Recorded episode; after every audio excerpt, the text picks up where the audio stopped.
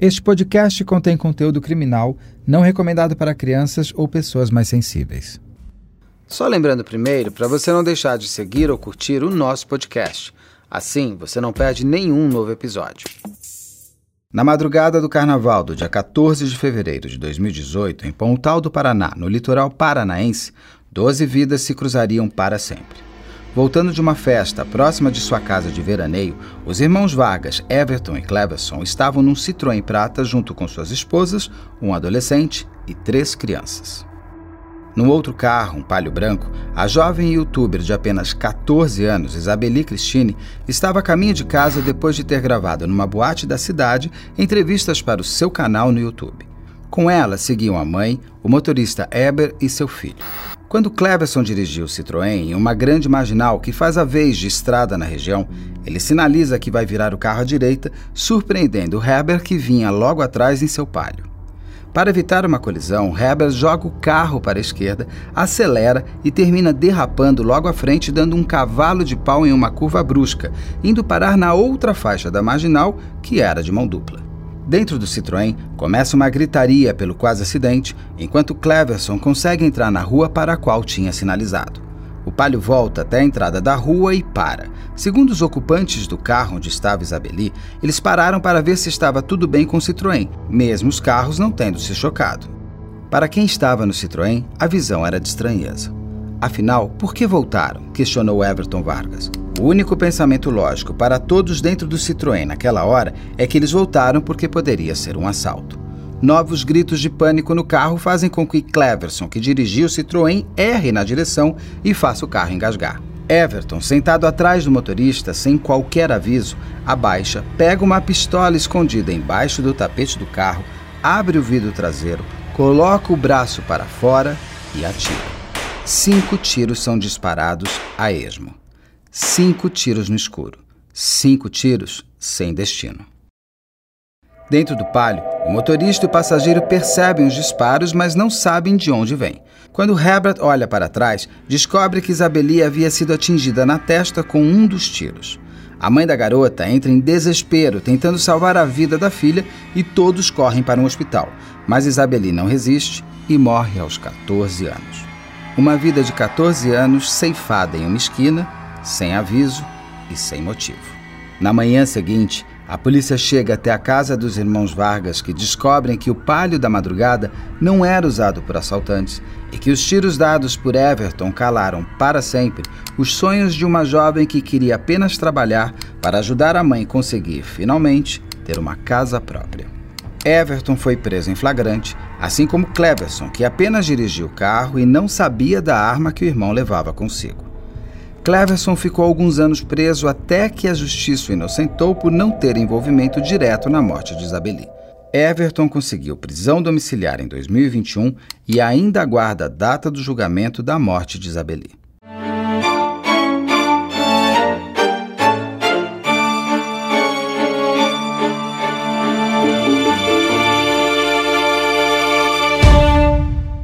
Olá, eu sou Beto Ribeiro, roteirista e entrevistador, e ao lado de Carla Buquerque, diretor de investigação criminal e do canal Operação Policial.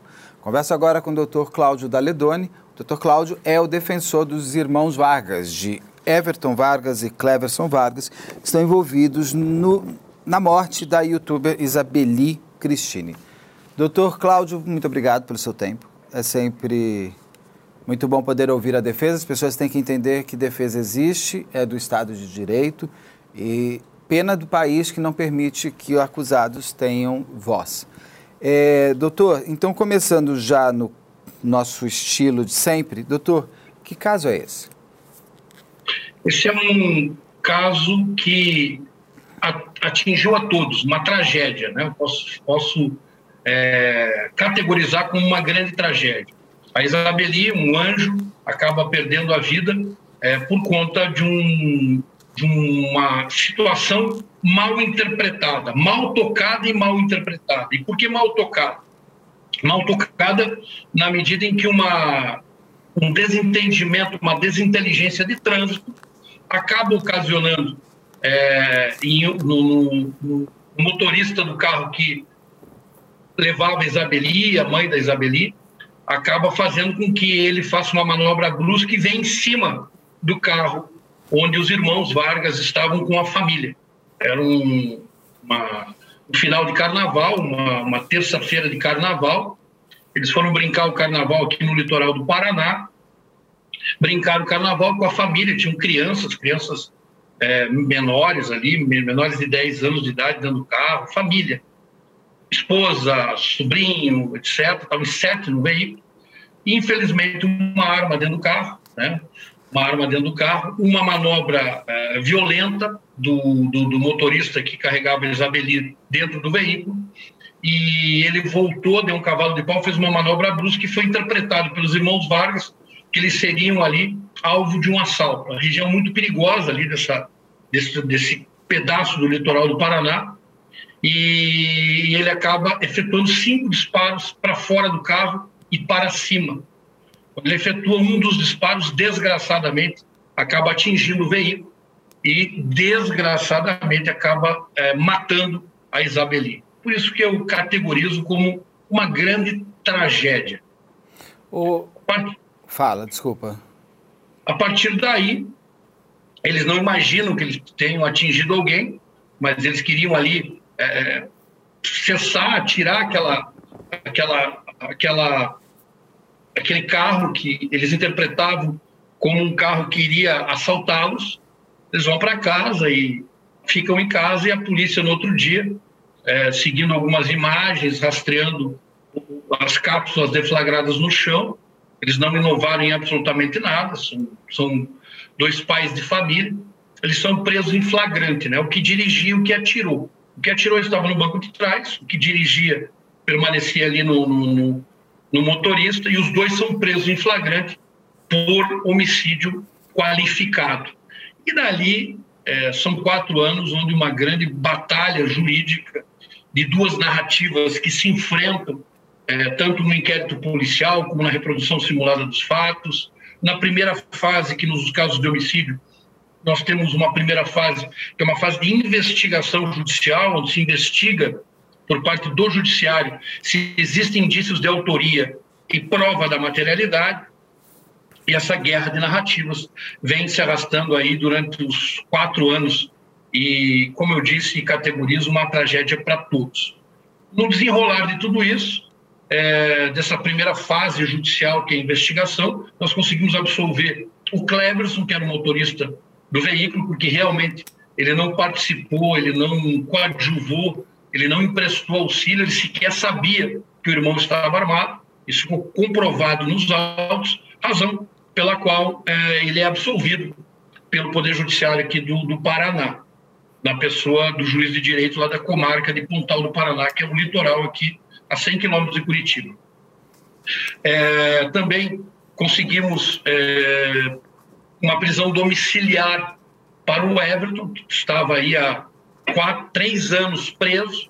Conseguimos uma prisão domiciliar. E quando marcou o julgamento, esse julgamento foi marcado agora para março, é, existiam falhas dentro do processo que seguramente iriam fazer com que esse processo é, fosse realizado e seria nulificado, né? subtraíram desse, do, do, do conhecimento do jurado peças importantíssimas produzidas, inclusive, pela Polícia Judiciária, que é a reprodução simulada dos fatos. A partir daí, nós temos um, um, um ponto controvertido e a juíza de direito, depois de alertada pela defesa, e alertada pela defesa uma vez o peticionamento, a segunda vez o peticionamento, ela nega, a terceira vez, uma, convoquei uma coletiva, e esse é o papel importante da imprensa, papel que vocês exercem, eu alertando que este julgamento ele iria consumir dois, três, quatro dias, ele seria nulificado pela falta desses elementos de convicção. Razão pela qual, sem peticionar, mas essa, inclusive, uma das essa coletiva é trazida aos autos pelo promotor e ele diz: não, assiste razão ao, ao advogado e essa é uma maneira também de você solicitar. Então, aqueles que dizem que a imprensa só atrapalha a defesa, se enganam, né? A imprensa, eu, eu creio que a imprensa seja um aliado nos processos criminais de grande repercussão. Agora, o advogado de defesa tem que saber é, se posicionar quanto a essas questões, sempre respeitosamente a imprensa e nunca querendo utilizar a imprensa. Pelo contrário, é a força que a imprensa tem, a informação que ela vai realizar, ela tem que ser usada, assim como a força que tem para acusação, ela na mesma medida pode ser utilizada para defesa. E foi o que aconteceu. E agora, sem data marcada, e um episódio bem importante ali, Beto, que ocorreu, que é digno de registro também, é que existia uma proibição dele, muito embora ele tenha sido solto, a justiça soltou ele definitivamente, sem prisão domiciliar, mas permaneceu uma medida cautelar. E a medida cautelar é que ele não poderia se pronunciar na imprensa. Nós embargamos dessa decisão, trouxemos a discussão, uma discussão muito interessante, sob o ponto de vista jornalístico, sob o ponto de vista jurídico, com as mais recentes decisões do STF, dizendo que o, que, que o acusado ele tem é, direito e é dever dele, inclusive, se manifestar. E que os, que os órgãos de comunicação podem sim acessar, não só quando está livre, mas dentro é, é dos presídios pode ir lá e, e, e conversar. Então, e falar, e ele pode dar a versão dele na imprensa. Então, isso é uma decisão muito importante que nós alcançamos aqui no Judiciário, é, paradigma, e eu, assim, se se for conveniente, por evidente, né, está no processo, eu posso mandar destacadamente o pedido, a manifestação do Ministério Público favorável e a decisão judicial que nos foi Sim. favorável, inclusive para a utilização da produção de vocês aí, dando esse direito, né, dando esse direito de vocês entrevistarem com quem quer que seja, né, com quem quer que seja. Então isso é muito importante. Eu acho que o acusado, eu tenho certeza, não acho, o acusado ele tem o direito de se manifestar na mesma medida, na mesma medida, e isso realmente inaugura um, um, um novo olhar sobre a influência da mídia nos crimes de grande repercussão. Não, com certeza a liberdade de expressão, da, desde que não seja uma libertinagem de expressão, mas uma real liberdade de expressão, ela não pode ser tolhida. É, isso você me diz que a, a, juíza ela proibiu que o, Everton que atirou ou o Cleverson que estava dirigindo? Qual dos dois não poderia falar com a imprensa? O Cleverson, Beto, ele já é, ele é absolvido na primeira fase, né? Assim, nós temos um, a gente chama de procedimento escalonado, né? Bifásico. Nós temos duas fases em juízo. Uma primeira fase, onde tem todas as audiências, temos o interrogatório dos acusados, produção de prova pericial, é, que o juiz investiga ali indícios de autoria e materialidade. Nessa primeira fase, o juiz entendeu que não havia indícios de autoria com relação ao Cleverson e o absolveu, remanescendo o Everton ir para julgamento. O Everton então vai para julgamento. É, e o Everton tinha essa medida cautelar proibindo ele falar à imprensa, para não influenciar o cidadão jurado. E eu uso como contraponto que a mãe da Isabeli, com todo o direito do mundo, recorreu várias e várias vezes à imprensa e fez e, e promoveu campanhas, né? Promoveu campanhas. Eu creio que esteja no direito dela, aquilo que ela desbordou, eu vou buscar com medidas judiciais é, sanar esse problema, neutralizar, não medidas judiciais contra ela, mas medidas para conduzir o processo para uma neutralidade, né? Não, jamais medidas contra ela.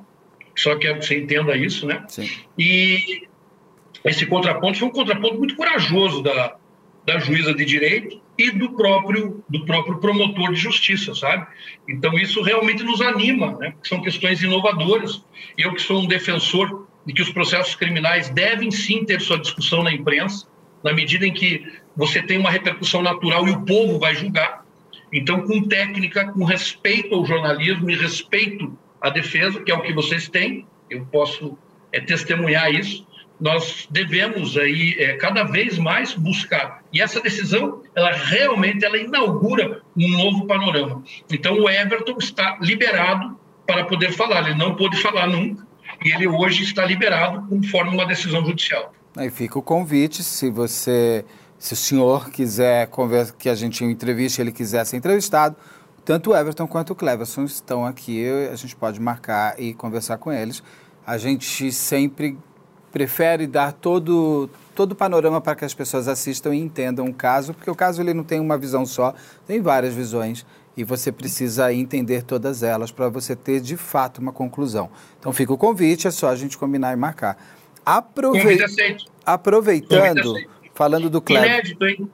Primeira mão. Eu, assim, já vou pedir para a produção já marcar para começo da semana para a gente poder pôr na live, inclusive. O, aproveitando que a gente estava você me trouxe essa parte toda da, do juiz, que o, que o Cleberson já foi absolvido, que o Everton ainda vai passar julgamento. Eu queria entender um pouco é, quem são os irmãos Vargas? Quem são o Cleberson? Quem são o, o Everton? Como eles são? Qual é o dia a dia? O que, que eles fazem? Quem são essas pessoas? São pessoas é, é de classe média aqui da capital paranaense, Curitiba. São dois trabalhadores, são pessoas que só trabalharam a vida toda. É, tinham uma empresa de prestação de serviço para a, a, a prefeitura de Curitiba. Eles é, limpavam praças, conservavam logradouros públicos, isso tudo licitado com a municipalidade. É, tinha uma empresa, gerava empregos, né?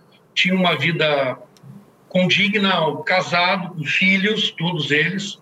Família aqui no Paraná, em Curitiba, notadamente, nós temos a 100 quilômetros do litoral, então a maioria das pessoas sempre tem uma casa de veraneio, de descanso no litoral, e eles eram mais uma dessas famílias de classe média, né, que tinha uma casa no litoral, que brincava o carnaval de uma maneira muito, muito modesta, muito tranquila, sem antecedentes criminais, é, pessoas normais, não, nunca tiveram nenhuma predisposição a qualquer tipo de cometimento de crime.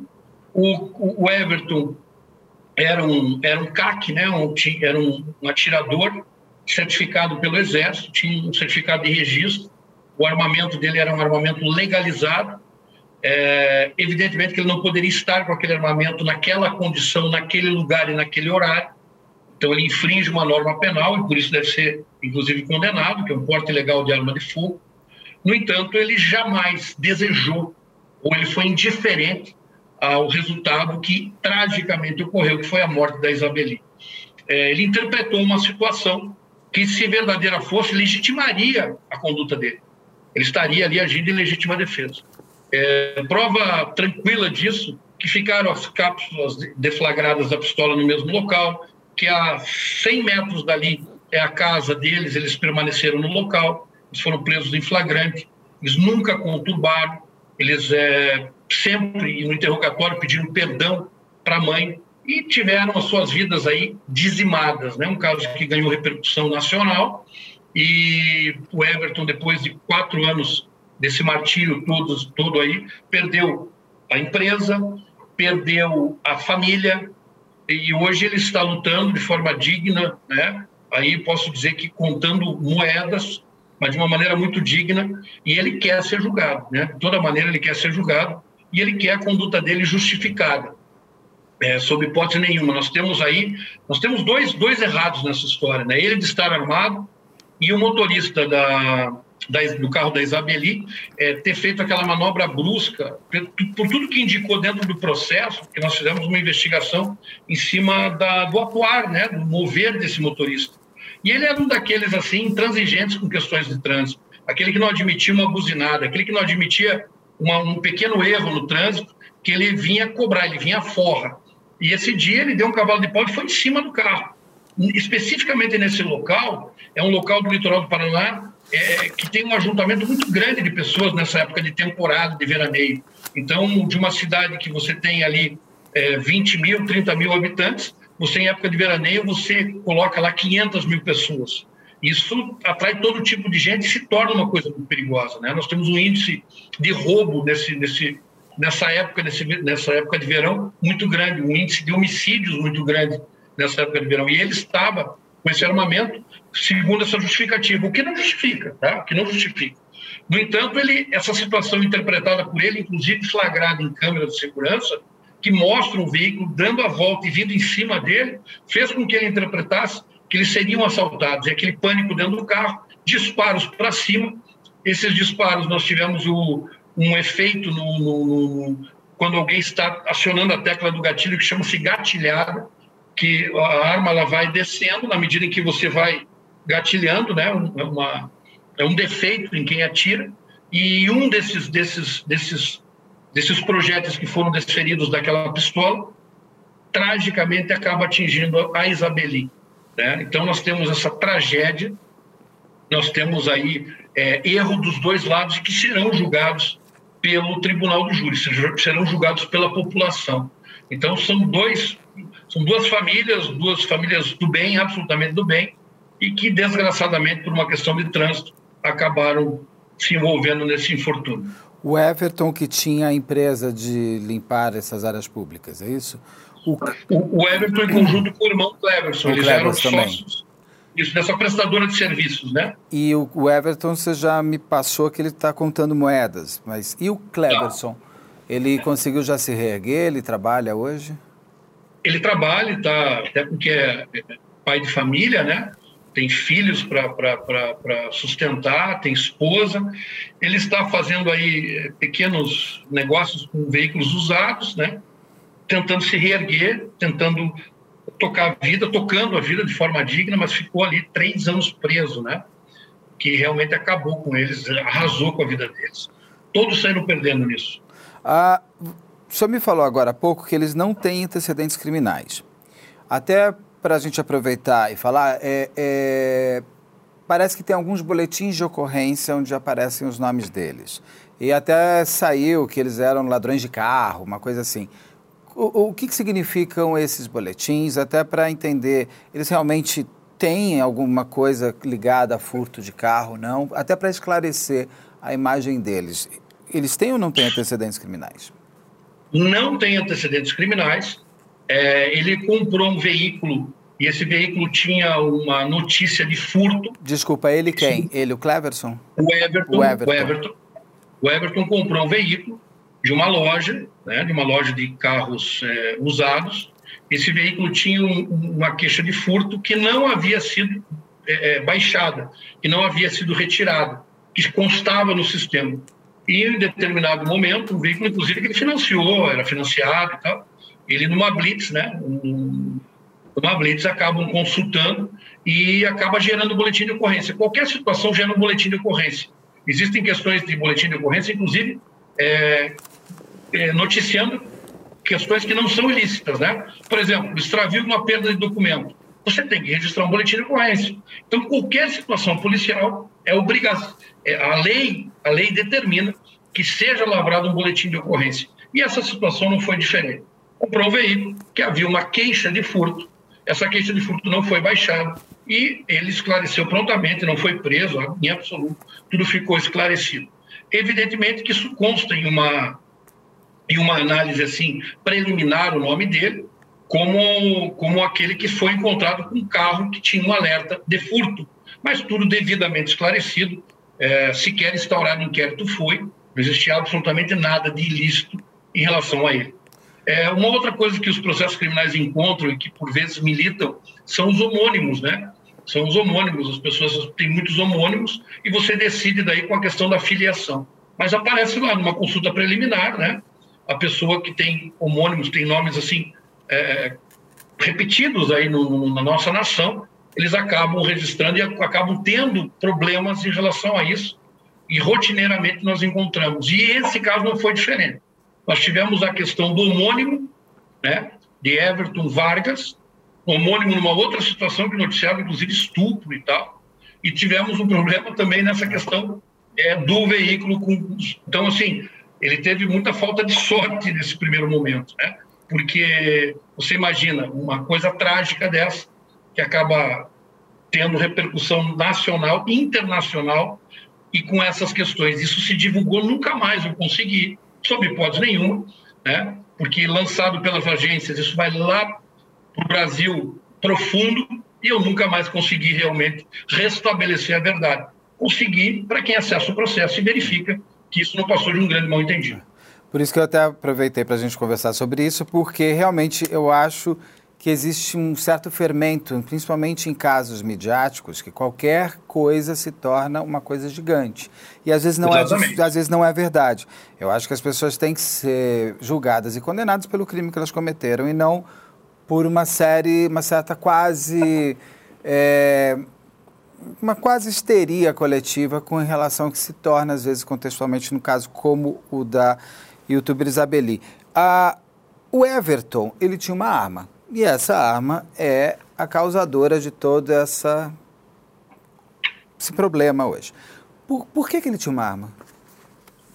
Veja, ele é, tinha essa arma, né? ele é um atirador, né, ele gosta de atirar, tem um hobby de atirador, ele pediu uma autorização no Exército, ele tinha um certificado de registro de atirador e de colecionador de arma de fogo, e ele poderia é, portar essa arma da residência dele até o clube de tiro, do clube de tiro até a residência dele. Essa autorização ele tinha. Não tinha autorização para estar com essa arma nessa noite de carnaval. Ele, é, buscando aí não deixar esta arma em casa por conta aí do perigo de ter a casa invadida e a arma furtada, e para se defender também, acaba é, levando esse armamento e deixando dentro do carro. E acaba efetivamente utilizando numa situação que ele imaginou estar em estado de defesa para cessar uma agressão. Foi isso que aconteceu. Ou seja, essa arma é legalizada, é documentada, né? Era o que eu ia perguntar. Essa arma tem número, tem registro. Ela não é uma arma comprada raspada, é uma arma legalizada, legal. Ele poderia ter. Completamente legalizada. É... Saiu da fábrica e foi para a mão dele devidamente registrado pelo Exército. Desde quando que ele tinha essa arma? Ele tinha essa arma há pelo menos sete anos aí. Tá, o crime, é, o, crime, o crime é de 2018, então ele teria já lá desde 2011, provavelmente. Isso, exatamente. E o senhor já me contou aqui que ele era atirador, então ele sabia atirar, ele tinha domínio sobre uma arma, ele sabia é, como usar essa arma e para onde atirar. Aí, é, me permita só, eu tenho, eu, eu, eu, eu, sou, eu tenho certificado de registro de atirador, de caçador e de colecionador. É, sou caçador, caço todos os locais do mundo, é, atiro há pelo menos 20 anos, isso não me dá a condição de ser um exímio atirador, como não dava para o Everton a condição. Dá a condição de categorizá-lo dentro do Exército Brasileiro como aquele atirador esportivo, aquele que pratica o tiro. E tanto ele não é um hábil atirador que ele, ele, ele, ele acabou é, atirando e cometendo o erro da gatilhada. Se você me entende, a gatilhada é quando você aciona a tecla do gatilho e você vai abaixando o cano da arma. E foi isso que aconteceu. Você está atirando para cima, você pega de tal forma, empunha de tal forma e aciona a tecla do gatilho com tamanha energia que você vai involuntariamente abaixando e aquilo que era para ser um tiro para cima, para espantar uma situação, para segurar, para um tiro de alerta, uma ação de alerta, acaba ocasionando uma tragédia como ocorreu. O próprio tiro para cima já é um problema, né, doutor? Porque a gente sabe que a bala sobe, a bala desce. Com certeza. É... Não se recomenda que se atire para cima. Geralmente é para baixo que se atira e tudo mais. Tem quando muito se atira para baixo, né? Tem o quê? Desculpa. Se e quando muito se recomenda que se atire para baixo, né? Porque correria o risco também, quando ele atira cinco vezes ao léu, assim, para cima, aquela bala pode cair não só na Isabeli, mas podia ter caído em outras pessoas, as famosas balas perdidas. Ele, é, essa ausência dessa responsabilidade sobre a arma é por é, é, uma, é, algo corriqueiro com ele, de sempre atirar, não atirar? Foi uma vez só, ele já tinha feito isso? Não, ele nunca teve, até porque disparo de arma de fogo é crime, né? Então, se ele tivesse é, atirado, uma pessoa não pode, porque tem arma, tem autorização para ter arma, simplesmente atirar no quintal de casa, atirar na esquina, atirar ao bel prazer, isso é crime, crime de disparo de arma de fogo. Nunca foi processado por isso, não há notícias que ele tenha feito isso, não se angariou, e tudo foi investigado pela polícia, foi investigado pelo Ministério Público e pela assistência de acusação, e nunca se registrou. Assim, é, eu tenho que apontar, tenho que censurar o que aconteceu. Teve uma histeria nesse caso também. Nós reconhecemos a dor, nós somos solidários a essa dor, uma dor que nunca vai passar para aquela mãe, mas evidentemente que teve ali, não dela, dela ela é absolutamente justifica, sabe, qualquer excesso, mas até de profissionais que tentaram pegar uma, uma carona nisso e, e transformar algo que já é grave, algo que já é sério, caricaturizar isso, tornando mais grave, mais sério, para colher ali louros na imprensa. Então se explorou muito isso, né? Essa decisão, essa última decisão judicial que garantiu a ele o direito dele se manifestar na imprensa, é realmente um, um momento que se inaugura e que diz, olha, se tem acusação, sempre terá defesa. E dentro do Estado Democrático de Direito, e nos atualmente, em dias de hoje, é incontornável o fato de você ter que defender na imprensa também. Porque, do outro lado, vai sobrar pouco ou quase nada no dia do julgamento, se o cidadão jurado, que é um cidadão comum, ele tem acesso ao seu canal, ele tem acesso à mídia aberta, e ele vai com convencimento aí absolutamente já direcionado. Então, a boa defesa, a boa técnica, recomendo, e sempre com total respeito ao bom jornalismo, se coloque, se ponha, né, e até é, busque esse espaço para que a defesa possa se manifestar. E não foi diferente nesse caso, né, nós tivemos que conquistar isso judicialmente, mas eu te digo que sou um exemplo vivo disso. Eu consegui é, entrar em contato com vocês e vocês absolutamente abriram essa possibilidade em outros casos. Né? Se eu bem me recordo, começa em Campinas, depois a gente vai passeando por outros vai, tantos casos. Muitos mais e ainda virão outros.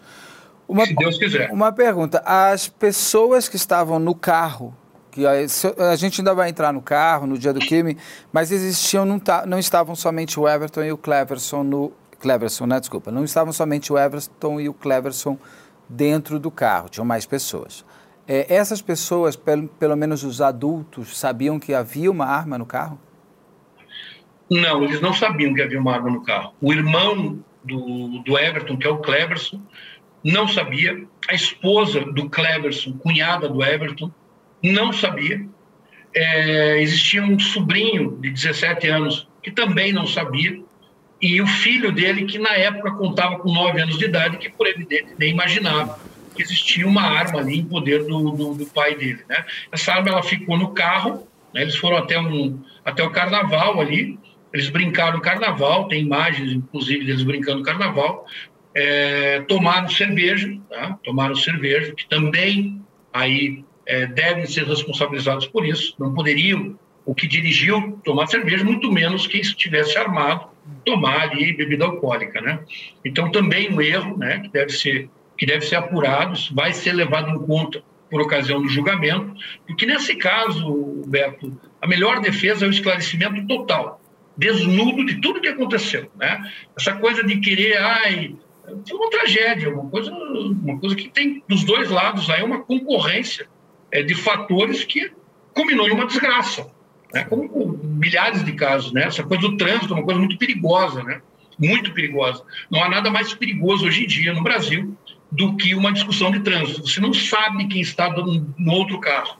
Pode ser uma quadrilha indo fazer um assalto a banco, pode ser uma pessoa que está buscando é, se suicidar e com isso levar pessoas com ele.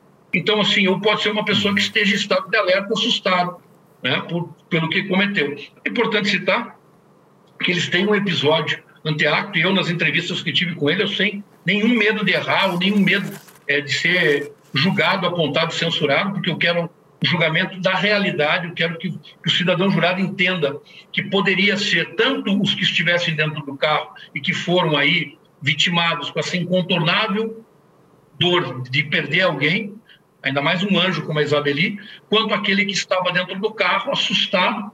Eles haviam sido vítimas de um roubo é, na família, as, as pessoas entraram na casa, barbarizaram, então eles estavam nesse estado de alerta. Né? Eles estavam nesse estado de alerta por isso que nós temos a comunidade julgando esse tipo de caso. Né? A Constituição Federal disse que aquele que matar alguém será sempre julgado por sua comunidade. Então, a sua comunidade, se o cidadão mora em São Paulo, mora ali, ele tem que ser julgado por aquela realidade.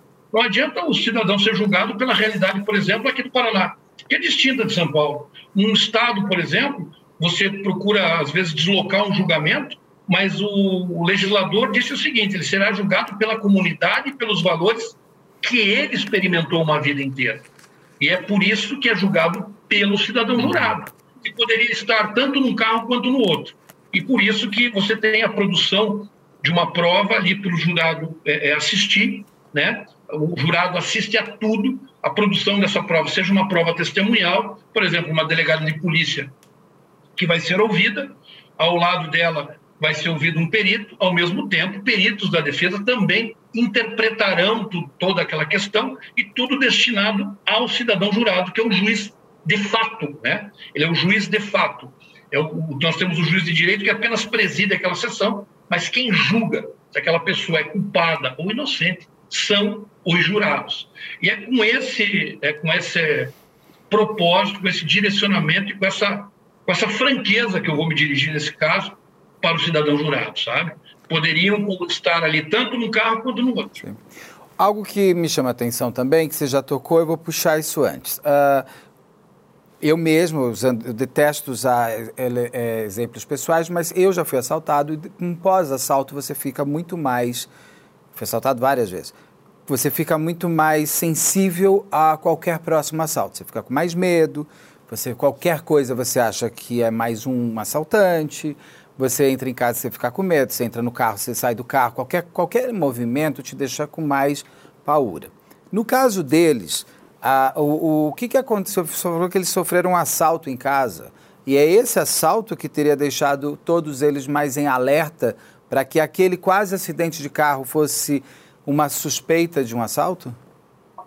Veja, aquilo para eles, eu tive várias entrevistas, né? Que eu tô, estou trabalhando com pessoas assim de família, né? E eles assim, aos prantos, eu posso dizer, que sempre disseram: nós estávamos convictos que seríamos assaltados convictos que seríamos assaltados pela manobra brusca, porque o veículo passa ao lado deles, eles quase batem, o veículo da Isabeli faz uma manobra brusca derrapando na pista, que é uma rodovia, não é um, uma avenida, não é uma rua, e vem em cima deles. Nesse momento, o veículo, que é um veículo que tem aquele gás veicular, e ele deu uma falhada, uma pipocada, e o carro veio chegando perto. Eles sacaram e atiram. Eles tinham a certeza de que eles seriam ali atacados por assaltantes. Passaram um momento difícil na mão de assaltantes. É uma família muito unida, uma família de classe média simples, muito unida, e eles tiveram um assalto em Curitiba, onde os assaltantes barbarizaram dentro da casa todos. Então eles tinham aquilo na aquela, aquele sentimento de defesa, né, de todos é, saírem juntos, chegarem juntos. Então eles tinham aquilo assim dentro deles, empedernido dentro deles essa questão e um desespero, né? um, um, um pós-traumático muito, muito difícil que vem ocasionando nas pessoas. Se você ouvir qualquer psicólogo aí que, que trabalha com questões do pós-traumático de assaltos, pós-traumático de violências vividas aí pelas pessoas, eles deixam isso de uma maneira muito clara. Isso existe e isso acomete as pessoas. Nós não conseguimos fugir disso. Eu, como vítima disso, eu sei bem.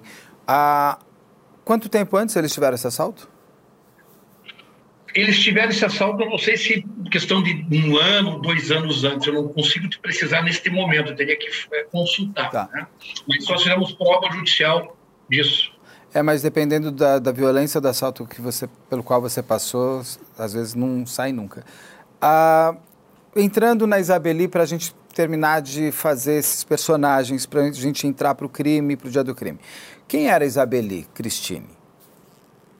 A Isabeli era uma menina é, do litoral do Paraná. O litoral do Paraná ele se divide em quatro cidades, fundamentalmente, sendo a principal delas a cidade de Paranaguá, onde tem o porto, foi a primeira cidade do Brasil. A Isabeli era uma menina de 15 anos de idade, talentosíssima, uma youtuber.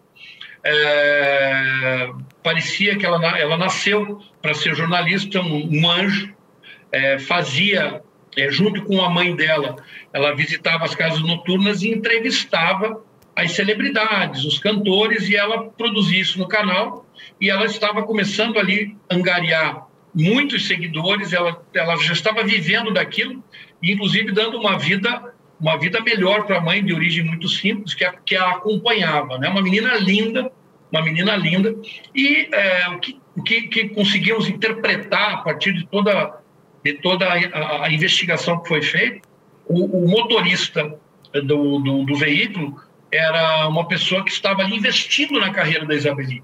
E junto com o filho, um filho de 18 anos de idade, eles estavam é, acompanhando essa mãe que não tinha um veículo, né? Então eles acompanhavam, é evidente que a mãe tinha que acompanhar porque ela teria que adentrar em casas noturnas no período noturno, isso não é proibido, né, por lei. E a, Isa a Isabeli tem quanto, tinha quantos anos? 14 anos. 14 anos. Então ela, ela tinha que estar com a mãe, né, para que ela pudesse entrevistar essas celebridades. E ela estava começando a, a, a ter destaque nacional, ela entrevistou todo mundo, ela era muito talentosa, em relação a isso. E pelo que consta dos autos, o que se observou é que ele seria um empresário, né, um empresário, de uma maneira muito, muito modesta, né? O filho dele figurava ali como um, uma pessoa que dava alguma segurança ali para o grupo, né? E eles frequentavam essas casas nesse, nesse, nesse momento de veraneio, onde as celebridades vão, e, e foi o que aconteceu. Depois nós conseguimos é, pesquisar o Herbert, que era o motorista, é, que investigando ele com vários episódios na vida anteacta de arma de fogo, com vários episódios de ser intolerante, é, intolerância inclusive homofóbica, né, contra a irmã, a, a, irmã dele, que é e um episódio de arma de fogo, nós trouxemos isso aos autos, porque nós temos que traçar o perfil de todos os protagonistas de, um, de, um, de uma tragédia como essa, né? Então, num primeiro momento, ele nega, por evidente, porque ele foi o precipitador de tudo isso. Infelizmente, é difícil falar isso. As pessoas dizem como ele precipitou essa situação. Se ele tivesse tocado o carro ali, não tivesse dado um cavalo de pau e tocado em cima deles, não teria disparo de arma de fogo. Ah, mas se outro não tivesse arma, exatamente. Se outro não tivesse arma, não tinha morrido Isabeli. O fato é que é uma tragédia. E dentro dessa tragédia, nós temos que avaliar tudo e todos. Quando se traz que o Herbert é um intolerante, que o Herbert não admite uma buzinada no trânsito, que o Herbert pegou uma arma de fogo e apontou para, para a irmã que vivia com outra mulher e que ele era intolerante, que eles brigaram nós trouxemos isso aos autos. Isso foi comprovado. Nós trouxemos a irmã e a esposa da irmã que deu esse problema todo. Nós trouxemos também um delegado de polícia que fez um pedido de busca e apreensão na casa do filho do Herbert, que era ali o, como se fosse um segurança, é, um indicativo de que ali tinha uma 9 milímetros, né? Eles não foram revistados, eles foram como vítimas, procuraram apoio e no primeiro momento que você pega apoio, e é muito interessante tanto para a acusação quanto para a defesa, como para qualquer apuratório, vocês que se debruçam, vocês sabem disso, mas eu quero só ressaltar, eu digo sempre o seguinte, o policial militar que atendeu a ocorrência é o primeiro juiz do fato. Naquele momento as pessoas contam exatamente o que aconteceu. E ali não foi diferente. Naquele momento em que ele, com a menina ferida, ele busca uma viatura da polícia militar. Eu levei os policiais militares em juízo e eles disseram: olha, aconteceu isso, ele derrapou, ele foi em cima. Então ali você começa a avaliar. É uma construção de narrativas, tanto de um lado quanto de outro. Porque depois assume tanto a acusação quanto a defesa, assume os seus patronos. Estou falando de uma maneira assim muito verdadeira aqui, Beto, tá? Estou sendo absolutamente real aqui. Eu acho que a sinceridade é o caminho que todos nós devemos tomar para ter um julgamento equânime e justo. Nós não queremos a absolvição do Everton, sob hipótese nenhuma. Nós queremos a censura e a adequada medida penal daquilo que ele fez. Nada mais e nada menos. Então, é, assumem para patronos, né? um grande escritório de advocacia é, assumiu a causa da Isabeli, né, pro bono, para que pudesse atender, e é direito dela dever do advogado, que foi lá e se colocou à disposição. É, no entanto, ele tem defesa do outro lado, e nós, de uma maneira é, legal, de uma maneira na justa medida e na proporcionalidade, estamos aí esses quatro anos sendo, evidentemente, é, é, é atacados junto com o cliente, mas não há problema nenhum, isso é do jogo, não, isso não me afeta em absolutamente nada, defendendo os direitos, todos os direitos dele. E, e, continuaremos, né? Continuaremos defendendo. Então, nós trouxemos esses elementos de convicção para o processo, indicando todos os personagens, né? A vida de todos os personagens. A Isabeli, um anjo, a mãe dela, outro anjo que não consigo imaginar a dor, porque só quem passa por isso é que, é que sente. Sou solidário, absolutamente solidário a ela, né? Ela nunca vai entender que o advogado que tem que estar do lado de alguém é, ela nunca vai entender a minha posição. Eu nem, nem busco isso, né? Não busco isso. Mas é, quando você tem casos assim que são tragédias, né? Que não se buscaram, essas coisas do dia de regra, essas coisas do trânsito. Eu tenho vários casos aqui, essas coisas são muito trágicas, né? São dois destinos que se cruzam em uma tragédia que acaba com a vida de todo mundo. É, não, é, é é um caso que você percebe assim que por um segundo nada teria acontecido, né? Não é um não é um crime passional, não é um crime premeditado. Não. Até porque assim, as famílias não se conheciam, nem a família da Isabelina nem a família Vargas. Nada. Nunca tinham se visto. Nada, nada, nada, nada. E outra, famílias de bem, famílias de bem, famílias de bem. Não nada com crime, não tem nada com absolutamente nada. Erro de um lado, erro do outro. É. Não são criminosos, se tornam pelo, pela vida, né? pelo, pelo momento do, do tal do destino. Eu, vamos entrar no dia do crime. Ah, como é que é esse dia? Eu sei que é terça-feira de carnaval, é, eles vão para uma festa, né, a família Vargas. Como é que estava a disposição no carro? Quantas pessoas estavam ali? Que horas que eram? Como eles saem? Sete pessoas, sete pessoas estavam olhando no carro. Era o Cleverson, a esposa do Cleverson, um sobrinho deles, mais a filha do Cleverson, se não me falha a memória, o, a Andressa, esposa do Everton, o Everton e o, e o filho deles, que é um menor que de 9 anos de idade que estava ali. Aí também já tem um. Não poderia ter já tanta gente dentro aí, de um carro pequeno, que é um Citroën e tudo mais. Mas Isso. eles saem que horas de casa? Eles saem, creio que às 9 horas da noite, por aí, por volta de 21 horas, se não me falha a memória. Ah, então eles já saem à noite mesmo, já vão para eles já vão saem à noite, eles foram brincar carnaval, tinha um desfile ali, eles foram brincar carnaval. Eu vi no material ali no, eh, no mapa e tudo mais que é perto da casa, eles saem para um lugar muito próximo, um lugar de menos de dois quilômetros da casa deles. Menos de dois quilômetros, uma coisa muito próxima, né? Tá. Uma coisa muito próxima. Você, você, o senhor me passou aqui que eles tinham bebido, eh, pelo que eu levantei, eles beberam oito cervejas. Ah, entre a chegada e a saída, você está falando que devem ter chegado às nove e meia da noite, eles saem, o, o quase acidente acontece às 1h50 da manhã, já do, da quarta-feira de cinzas do dia 14 de fevereiro de 2018.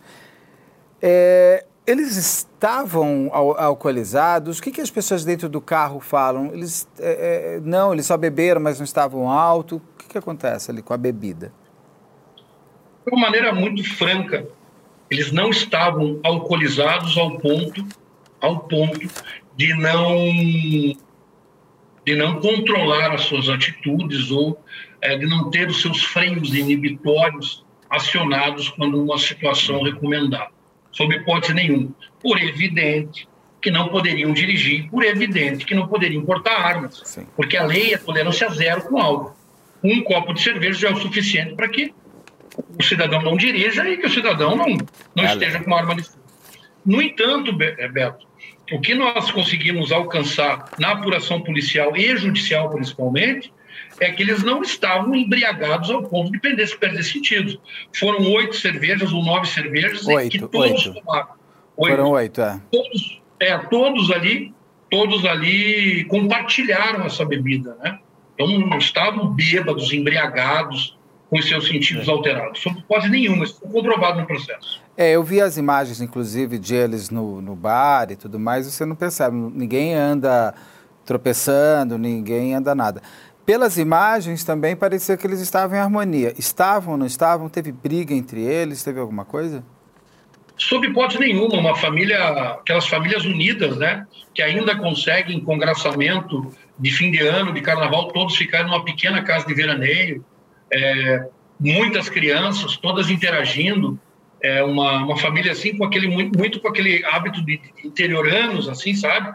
Que você não vê nas, nas, nas grandes cidades, até pela correria, pela dinâmica que, que os núcleos familiares têm, a gente acaba vivendo com aquele teu núcleo familiar, mas muito próximo, né? Eles não, eles estavam no congraçamento, não tinha briga, não tinha desentendimento, não tinha absolutamente nada. As crianças, pelas imagens, eu recordo que elas brincavam no carnaval, dançavam com os pais, coisa assim, absolutamente na normalidade, sabe? É, como costumava dizer um dos meus mentores da advocacia, diz assim, tudo certo para não dar nada errado e acaba dando tudo errado. É. Eles não devem ter feito exame de, de ML, né? De, de, de, grau de álcool, de, de álcool no sangue, porque eles foram presos muito tempo depois do acontecido. Ou chegaram a fazer exame do ML? Não, eles fizeram o exame do, do, Instituto Médico Legal para ver se a prisão é, resultou em alguma, em alguma lesão. No entanto, não fizeram a alcoolemia, até porque eles foram presos em flagrante na tarde do outro dia, né? no começo do, da, da, tarde do outro dia. Então, não teria como né, alcançar ali graus de, de alcoolemia, porque já estava prejudicado pela, pelo tempo. Quando é, é, ele, eles saem para a festa e o Everton já leva o revólver. É, né? É, onde está? É, é uma pistola, não é um revólver. Isso. Por isso, então, a ausência que eu tinha lido que era um revólver, desculpa. A, a, ele, onde estava esse, essa pistola? Essa pistola permaneceu é, no embaixo do tapete do carro. Do lado de Dentro trás? do carro, do, do lado de trás. Ele levou, colocou ali e ficou, essa pistola ficou. Para entender a disposição do carro, inclusive da volta, o Cleverson estava dirigindo. Ao seu lado tem o sobrinho. É. O sobrinho e a esposa do Cleverson. Os dois no mesmo banco? A... Dois no mesmo banco. Meu Deus, muita gente. Aí no banco muita de gente. trás, atrás do Cleverson, vai o Everton. Exatamente, exatamente. E aí é nesse banco de é, atrás do banco do motorista que ele esconde a pistola embaixo do tapete. Isso, exatamente. Era comum o Everton, o Everton sair e pôr revólver pelos lugares, levar? Era comum ele estar sempre armado? Não era comum, é, até porque ele, quem tem essa autorização do Exército para poder ter suas armas devidamente registradas uh, é, se prima muito por isso, para não perder esse, esse certificado de registro. No entanto, é, ele, ele não queria deixar essa arma na residência.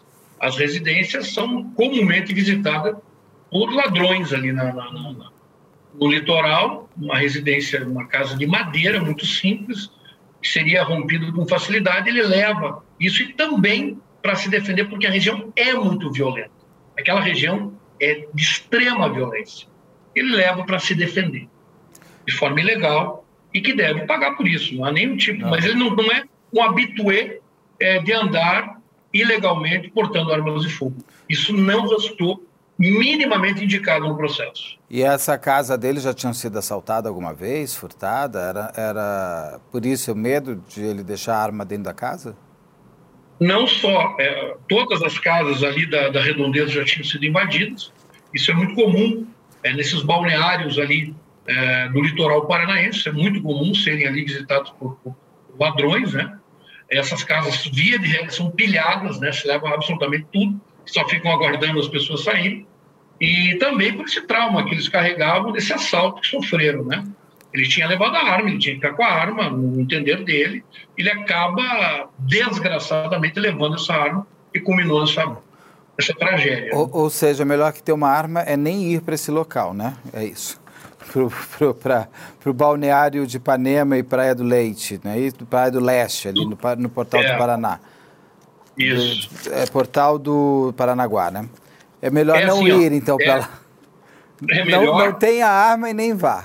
É isso. Ou não vá pular carnaval, né? Ou é, não ou não vai também, não sei. Para um lugar tão perigoso assim, é melhor. Ah, quando eles estão voltando, já é tarde da noite. É, é, tá, eles já estão, já uma e cinquenta da manhã, tem criança, tem isso, tem aquilo. Por mais próximo que seja, eu imagino que tem gente com sono, gente que as pessoas estavam como dentro do carro? Tinha gente, é, por, quando tem muita gente também, às vezes pode dar um estresse, alguém briga com alguém, vai deixando outro mais estressado. As pessoas estavam dormindo, estavam acordadas? Não, as pessoas estavam acordadas porque eram não mais que dois mil metros a, a residência do local onde eles foram brincar carnaval. É menos de um Naquele quilômetro momento, e meio, né? É, mais do que isso. Eu tenho, inclusive, tem dentro dos autos ali uma perícia indicando exatamente o local e a metragem. Então era uma coisa muito rápida, um trecho muito rápido. E, e, foi aquilo, foi uma histeria dentro do carro. Foi um desespero. Vão roubar, vão roubar, vão roubar. Mulher gritando, criança chorando, aquele estresse, o carro chegando perto deles, uma situação inusitada, os tiros, a gatilhada, a tragédia. Pelo material que eu vi e pelas imagens e tudo mais, ali, como o senhor mesmo falou, é uma, é rodovia, né? não é uma marginal, não é uma ruinha, nada assim por diante.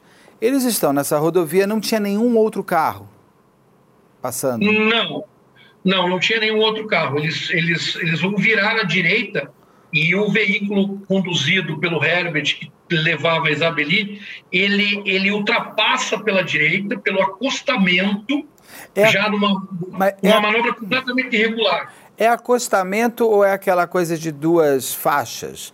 Onde quem está à esquerda tem que virar à esquerda e quem está à direita vira à direita. E talvez ali o, o, o Cleverson esteja, tenha ficado na, na faixa errada ou não. Ele realmente ultrapassa pela direita. Ele pelo acostamento. pela direita, já no, pelo acostamento. É, ali, por tudo que a gente conseguiu ali interpretar, ele estava ali na condição de um é, de um garante ali da Isabeli, eles se deslocavam rápido, ele é muito ligado a carro, ele é ligado ao motoclube. Ele é um sujeito que transita de forma violenta. Ele faz essa manobra. O motorista, proibida, o Ebert, o motorista da Isabeli, o Ebert. Da Isabeli, ele faz essa manobra proibida, isso já dá um estado de alerta, e ele passa pela direita e ele estava convergindo para a direita também, o Cleverson. Por isso que eles quase embatem o carro. E ele, para não, para não, ele joga o carro, ele, ele acaba, não que ele foi e deu um cavalo de pau, todos dizem, não, ele não deu um cavalo de pau, mas ele derrapou, derrapou de forma suficiente a virar o carro na contramão da direção que ele estava. E aí engata primeiro e vai em cima do carro, do Citroën. O Citroën pega, dá uma pipocada e falha, assalto, assalto, assalto, mulher gritando, criança chorando, ele é armado, dá os cinco tiros para fora e para cima, não contava com essa gatilhada, né? E acaba. E, e, e o palio, o veículo palio que estava Isabeli, ele fica acima, um nível acima ainda, para piorar a situação.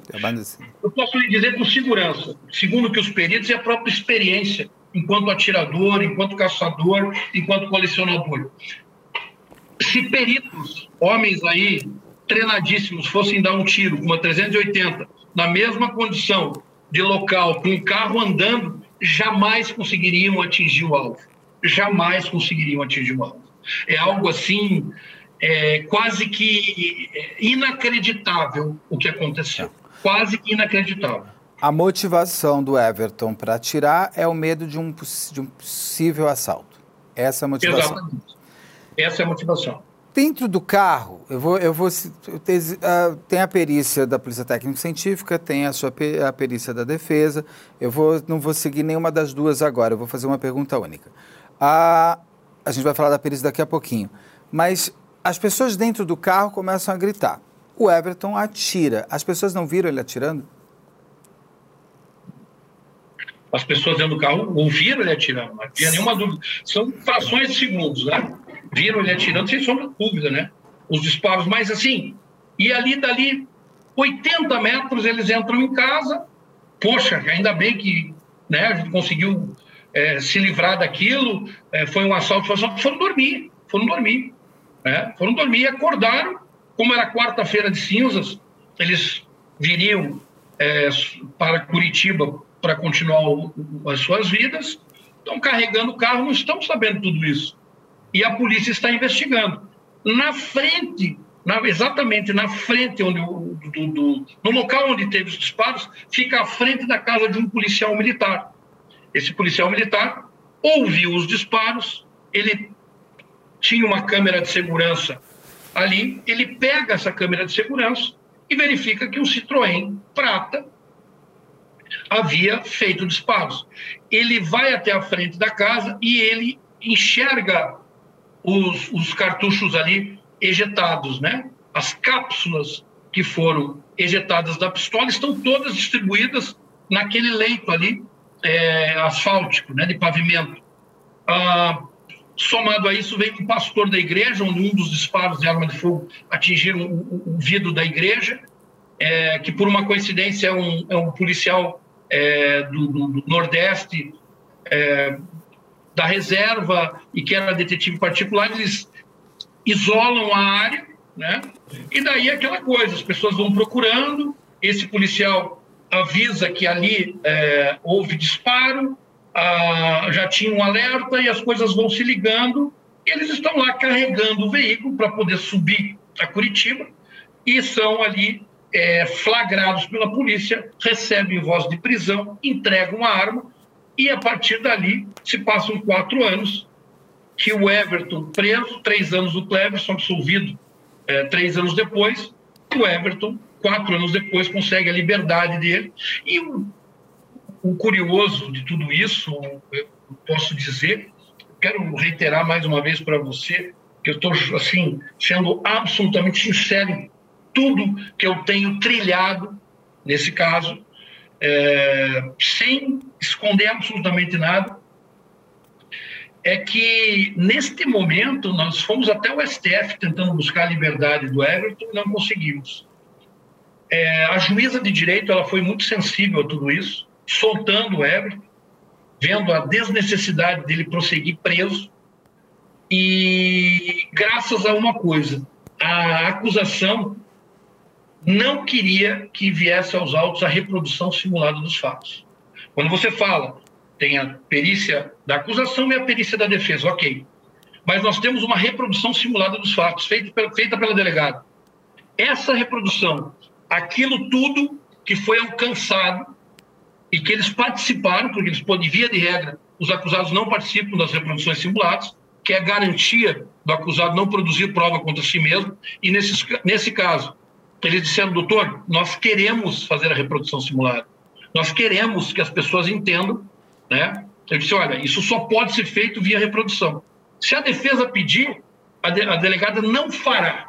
A delegada está trabalhando para angariar uma narrativa suficiente para o Ministério Público. E a delegada sentiu a necessidade de fazer uma reprodução simulada e essa reprodução simulada foi feita. Foi feita. Mais de 150 agentes públicos, helicóptero, pararam a via, uma rodovia, realizaram esse trabalho durante horas. Nós participamos. Os acusados disseram exatamente todas as circunstâncias que lhe diziam respeito naquele momento. Eles não negaram participar, inclusive, do, da reprodução. Eles não negaram os, os, irmãos Vargas, porque às vezes tem aquela, não vou fazer prova contra mim, aquele papo, não. Ele participou da, da reprodução.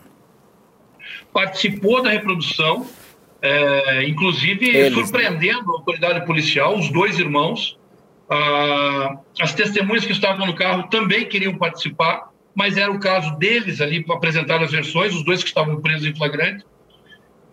E assim, um efetivo enorme foi disponibilizado. Ocorre, entretanto, que às vésperas do julgamento não juntaram a reprodução simulada. A acusação não levou a reprodução simulada para os autos.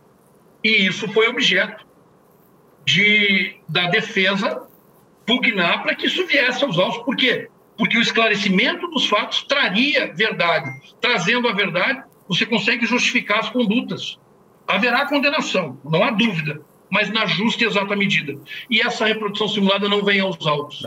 Eu... E a assistência de acusação faz uma reprodução simulada, junta nos autos, retira e também não traz. Isso alerta a defesa ao ponto de, uma vez pedir para que fosse aos autos, a, de, a juíza nega, uma segunda vez pedir para que fosse os autos, a juíza nega. Eu convoco uma coletiva e digo: segunda-feira o julgamento iniciará.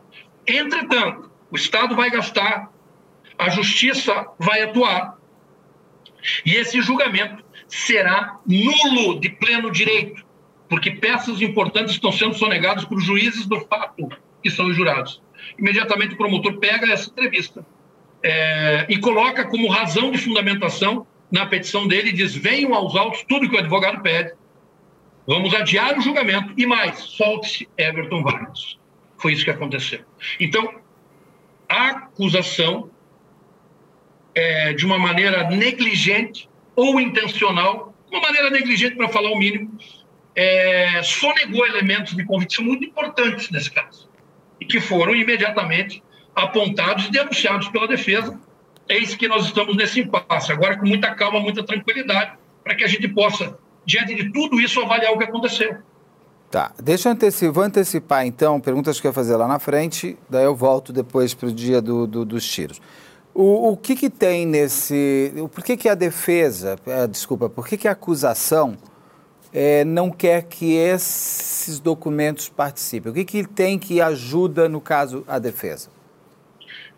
Quanto maior esclarecimento do fato ocorrido e desta concorrência de fatores, o cidadão jurado vai conseguir se colocar tanto dentro daquele palio quanto dentro do Citroën.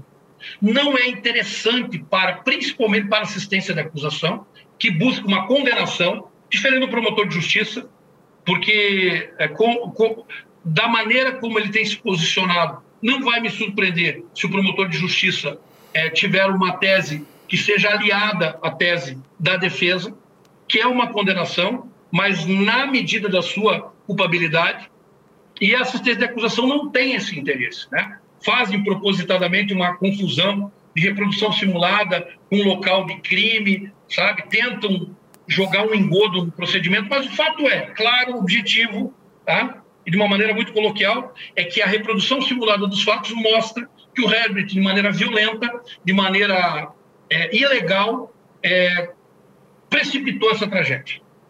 Tudo bem, mas na reprodução simulada, porque uma das, das, uma das disputas periciais que existe é que, pela, pela polícia, pela Polícia Técnico-Científica do Paraná, o, o Everton teria que ter descido do carro e atirado. Não é? Essa, essa, essa narrativa, essa hipótese, essa hipótese é uma hipótese aventada pela, dele, pela delegada de polícia, uma hipótese aventada no relatório da delegada de polícia, disse assim: esse carro deveria estar parado, ele deveria sair do carro e atirar. O que é, foi abandonado porque não há cabimento, e daí a delegada não junta isso nos autos, tá? ela não junta essa reprodução simulada nos autos, ela é negligente quando não apresenta quesitos, ela coloca essa hipótese como uma hipótese provável e única, quando na verdade o próprio Ministério Público abandona essa narrativa e diz o seguinte: dentro do carro ele deu os disparos. A reprodução, a, a, a, reprodução simulada confirma que o Everton deu os tiros de dentro do carro andando e não com o carro parado. Não, com o carro parado, não, não, ele não saiu do carro e atirou. Ele realmente fez assim, do, de dentro do carro ele abre o vidro e faz assim. Ao ponto, ao ponto é, de ser para a defesa, do ponto de vista defensivo, muito mais adequado a hipótese é, tresloucada da delegada de que ele parou e atirou. Porque. Parou, desceu é, do carro e atirou. E daí volta para o carro e sai. Seria se essa hipótese fosse a hipótese pela qual ele foi processado, porque quando Everton e Cleverson são processados, há uma descrição fática que eles têm que se defender. E o promotor de justiça, que é o titular da ação penal, disse o seguinte: que o Cleverson dirigia, o Everton, de dentro do carro, em movimento, atirou. A própria disposição dos estojos deflagrados demonstram isso.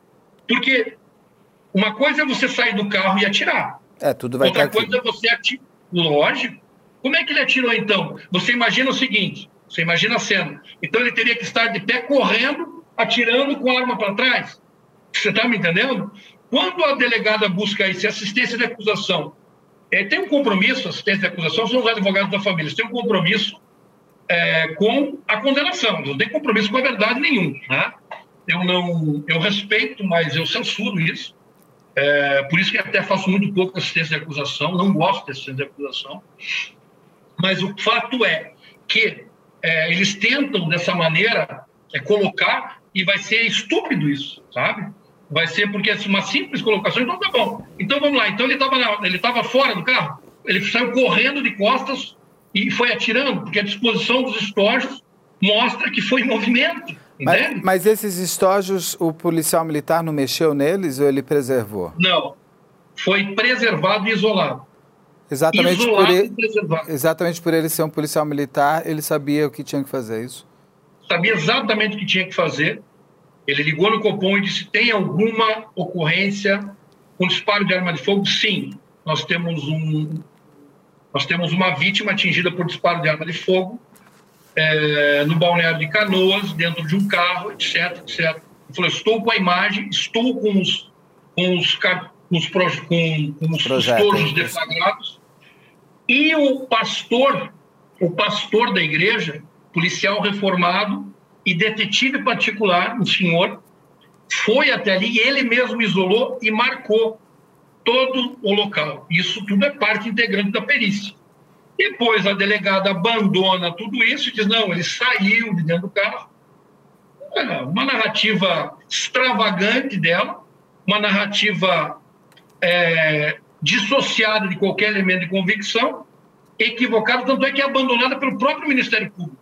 E ele é, ele é acusado, ele se defende durante os quatro anos que ele estava dentro do carro. Então eu pedi o seguinte, que fosse aditada a denúncia, voltasse o processo para estaca zero, para que daí ele fosse processado saindo de dentro do carro. Quer dizer, é, é sabe, são absurdos que têm que ser, têm que ser enfrentados com ações extravagantes para que não tenha só um efeito midiático. Né? E eu, eu te, quero até, até agradecer esse espaço para a gente poder colocar essas questões, porque daí fica, fica cômodo. Eu não estou dizendo, né, não estou fazendo, Sim. eu não estou tirando o lustro da imprensa, porque daí fica cômodo, né? Não, ele saiu do carro, é uma versão mentira. Não tem. A verdade nua e crua. Nós fizemos a reprodução, nós tivemos peritos da defesa funcionando nos autos, nós indicamos peritos para serem ouvidos para esclarecer tudo isso. Nós fizemos uma, uma reprodução simulada de tudo como aconteceu em 3D. O esclarecimento desse caso é o que vai dar a cada um que é seu julgamento. Então, as provas periciais eles corroboram, elas corroboram com a versão que o Everton fala, que ele estava andando, o carro. A gente vai falar daqui a pouquinho do, da dinâmica do carro, mas que ele teria tirado de dentro do carro e não parado, descido. Porque isso daria uma, uma, uma dinâmica diferente, né? uma motivação e uma força para a morte da Isabeli diferente também, né? Completamente. Se ele sai de dentro do carro... E atira, ele, ele sabe... Ele essa arma e atira diretamente, nós estamos falando Sim. de dolo direto, dolo direto, intenção de matar, e é outro julgamento, é, é outra interpretação, e mais, iria, iria, iria nascer uma contradição irreparável com aquilo que desde o começo eles falaram, de dentro do carro. Então, essa narrativa da delegada, essa hipótese aventada pela delegada, ela é prontamente abandonada e o promotor denuncia eles em juízo, dizendo que estava dentro do carro. Falando da reprodução. Por isso, a delegada não junta a reprodução simulada. Porque essa forma caricata que ela colocou, ela é, ela é muito mais é, palatável para os acusadores, né? Palatável. Então, olha, e ela não junta. E isso fez com que libertasse o Everton, desmarcasse o julgamento e falasse assim: a juíza falou, viu? Chega, chega, eu quero. Ele vai falar na imprensa, essas provas venham aos autos e eu quero a verdade. Eu quero o momento da verdade. É. Entendeu a, a, juíza que a defesa a todo momento quer esclarecer. É porque a intenção de parar o carro, descer e atirar, tanto dele como do Cleverson, das pessoas que estão lá dentro, todo mundo fica muito mais. Muda tudo. Vira um homicídio mais é, culposo mesmo, né? É, um homicídio muito mais doloso mesmo, com a intenção real Sim. de matar. O que, que é o dolo? Aquela, aquela, aquela vontade dirigida para um fim específico. Sim. A intenção de matar. Você atirou sabendo que podia acertar. A, no caso da. Continuando um pouco da perícia, vou voltar daqui a pouco para a minha, minha organização aqui.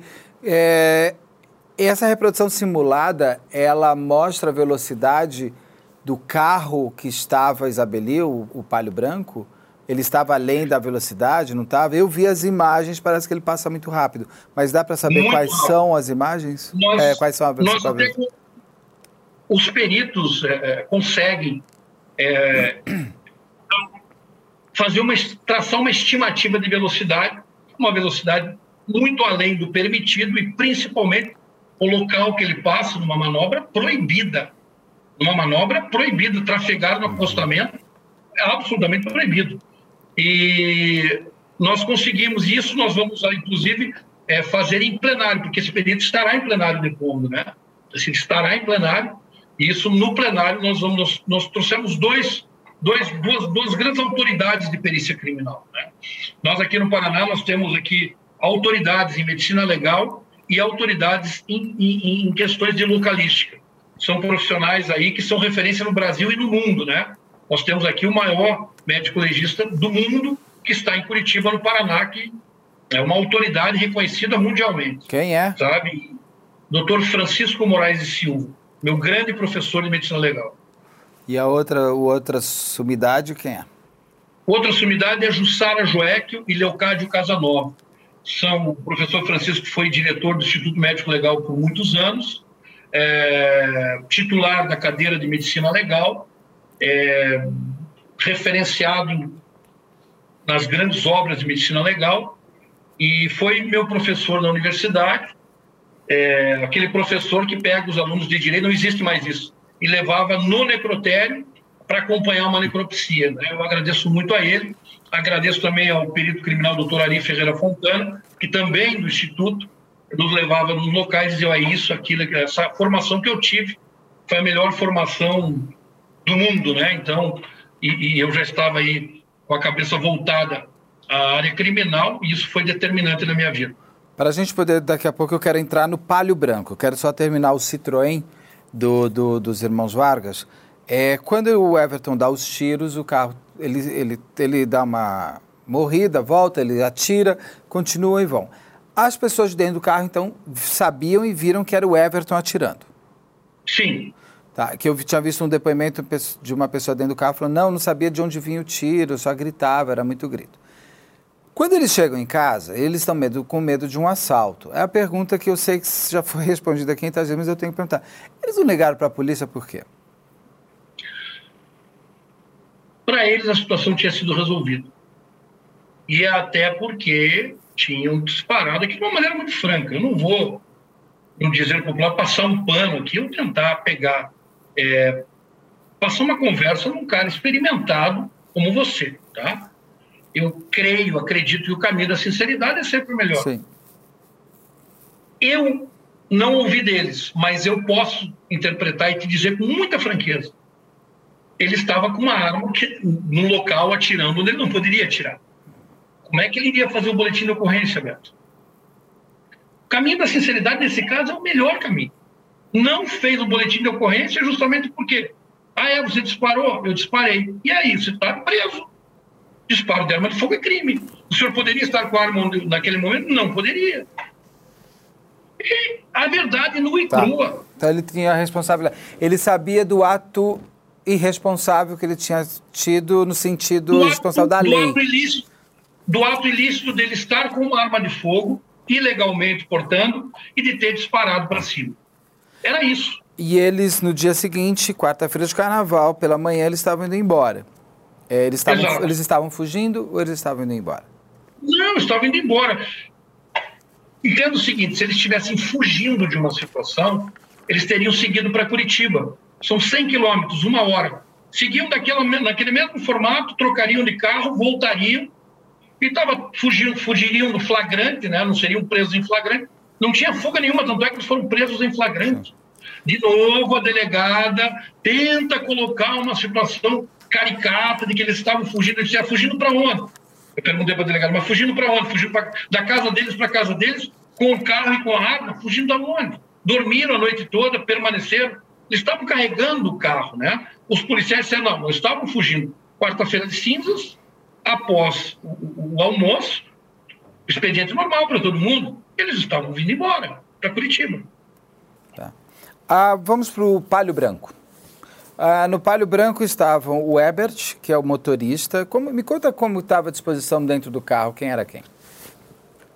É, no Palio Branco estava ali o Herbert dirigindo, o filho dele ao lado, um, rapaz de 18 anos, é, e atrás estava, estava a Isabeli e a mãe dela, né? Quem, ela, Rosânia. A Isabeli estava atrás do motorista ou do passageiro? Atrás do motorista. Portanto que a bala pega aqui, né?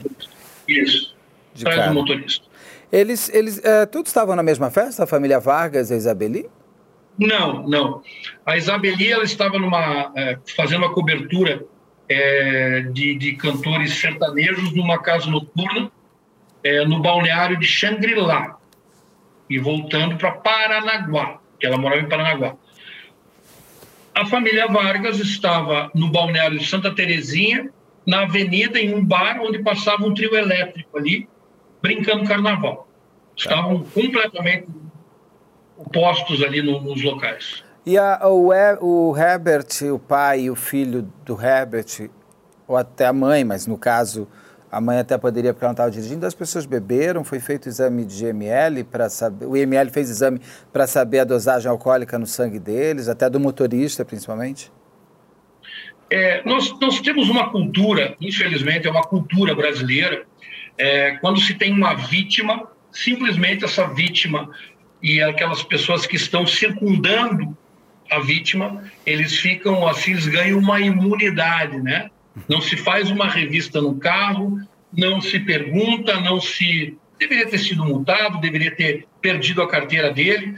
Isso é uma cultura complicada, né? Porque em muitos e muitos casos você vai ver é, a participação determinante que precipita fatos criminosos, onde a vítima constrói um assassino. Então, simplesmente não se foi nada. Pega essa versão da vítima e a vítima cria é, asas de anjo que não se faz nenhuma verificação.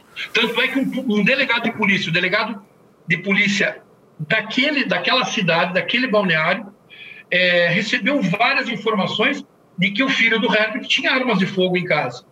Fez um mandado de busca e apreensão e ele foi chamado pelo GAECO.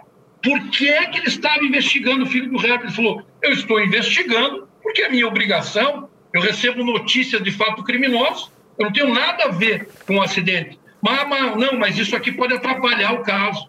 Quer dizer, isso tudo está mudando.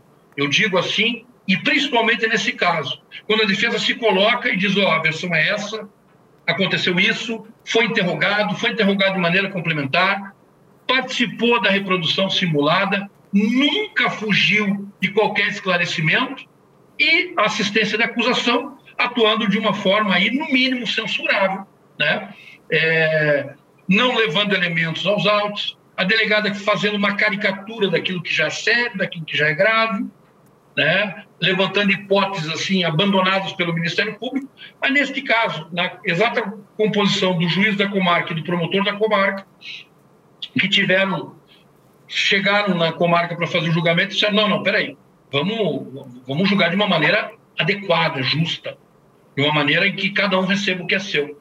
E solta o Everton esse julgamento não vai ter, o Everton pode falar na imprensa, sabe? Deixou a coisa equalizada, neutralizada. O que não foi confortável nem para a delegada que vai ser ouvida em juízo e nem para assistência de acusação. No caso dos irmãos Vargas, eu vi que tem várias imagens de eles na festa, que eles estavam ali no carnaval é, e tudo mais. Também foi, foram buscadas imagens da Isabeli ou do Herbert. Eu digo do Herbert porque ele era o motorista do carro principalmente do motorista do carro, se aparece ele na festa onde eles estavam bebendo, não bebendo. Foi feito esse tipo de busca de investigação? Sob hipótese nenhuma, nada. Herbert foi é, colocado num pedestal de vítima, quando nunca poderia ter sido colocado, ele deveria ter sido censurado criminalmente, ele deveria ter sido multado pelas infrações de trânsito por ele assumidas e flagradas e filmadas, nada aconteceu, nenhuma verificação. Por evidente que a defesa, buscando defensivamente apurar e investigar, trouxe vários elementos de convicção. Por exemplo, que ele tinha arma de fogo, que ele era um sujeito violento, que ele era intolerante, porque o que, que o trânsito é? O trânsito é intolerância. Você tolera uma buzinada ou não. Você tolera uma fechada no trânsito ou não tolera. Eu quero saber qual o perfil do motorista. E quando eu começo a pesquisar, eu encontro o quê? Ele intolerante com uma irmã que era casada, tinha uma relação homoafetiva. Eu encontro uma, a esposa da, da mulher indo uma delegacia de polícia porque recebeu uma pistola no rosto e uma ameaça de morte. Eu tenho o perfil do motorista intolerante esse motorista, que desgraçadamente precipitou toda a situação. Mas ele tem outros antecedentes, como um mau motorista, briga de trânsito, isso, aquilo, não? Eu pedi todas, todas, absolutamente todas as infrações de trânsito. E o que eu recebo é que ele não é acusado. Então eu não posso ter acesso a isso. Mas eu tenho investigações do motoclube que ele participava, eu tenho pessoas que irão efetivamente prestar os seus testemunhos, dizendo dessa postura, desse perfil de intolerância dele, não só com seres humanos, como e principalmente no trânsito. Nessa primeira avenida, nessa marginal, que é onde acontece quase a primeira colisão, e que depois, quando o carro vira. Quando o carro do, do Cleverson vira à direita, e nessa ruinha que acontecem os tiros. Mas nessa avenida, é, tem, tem é, radar, câmera, que vocês conseguissem mostrar se ele passou pelo radar acima da velocidade, com, antes até? Essa pergunta, ela ela é muito importante, ela é interessante, porque nós temos aproximadamente 12 câmeras de segurança. Todas elas foram sonegadas da investigação, da defesa. Nós conseguimos, num golpe de sorte, num golpe de sorte, aquele fragmento de imagem, porque a imprensa foi dado à imprensa, porque senão aquele, sequer isso. Aquele fragmento você fala é aquele que está o carro virando e o carro passa. E, é, que se só vê os faróis, na verdade. E, mas você é. vê que é uma velocidade alta. O retorno dele, o retorno. Ah, e o retorno quando também. O palio retorna. É que retorna. Tem uma que ele vai virar, ele passa aqui, aí depois ele retorna e vem para cá. Ah, você tem essas duas imagens, eu vi. Temos essas duas imagens, é. mas assim, essas imagens foram levadas aos autos pela imprensa. imprensa. É. Pela imprensa.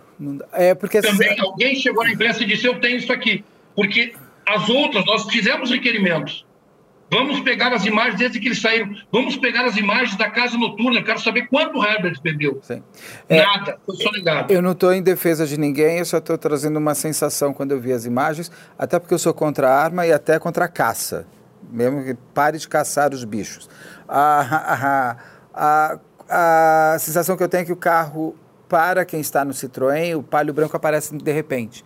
Isso, quando você vai virar e o carro, você olha e fala, meu, mas não tinha nada atrás de mim. Eu acho que ele pode ter vindo numa velocidade maior do que se imaginou ali para quem estava no outro carro dirigindo. É a sensação que eu tenho pelas imagens, porque ele passa muito aqui, daí ele vira, daí ele volta. E é uma sensação pró, muito próxima do que ocorreu. Só o seguinte, é, acrescente a, a, a, na tua avaliação que aquilo é uma rodovia é. Não é uma avenida, é uma rodovia.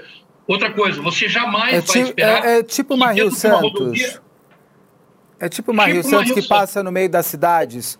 Isso, Porque exatamente. a Rio Santos ela passa no meio das cidades, elas viram uma avenida Isso. da cidade. E Exato, é... exatamente como a Rio Santos. Assim, você nunca vai imaginar que dentro, numa, em uma rodovia irão lhe passar pelo acostamento em alta velocidade. E ele está virando. Aí é que está o problema do trânsito. E, e eles não estavam armados? No carro da youtuber, o pessoal do Palio Branco, tinha alguma arma, não?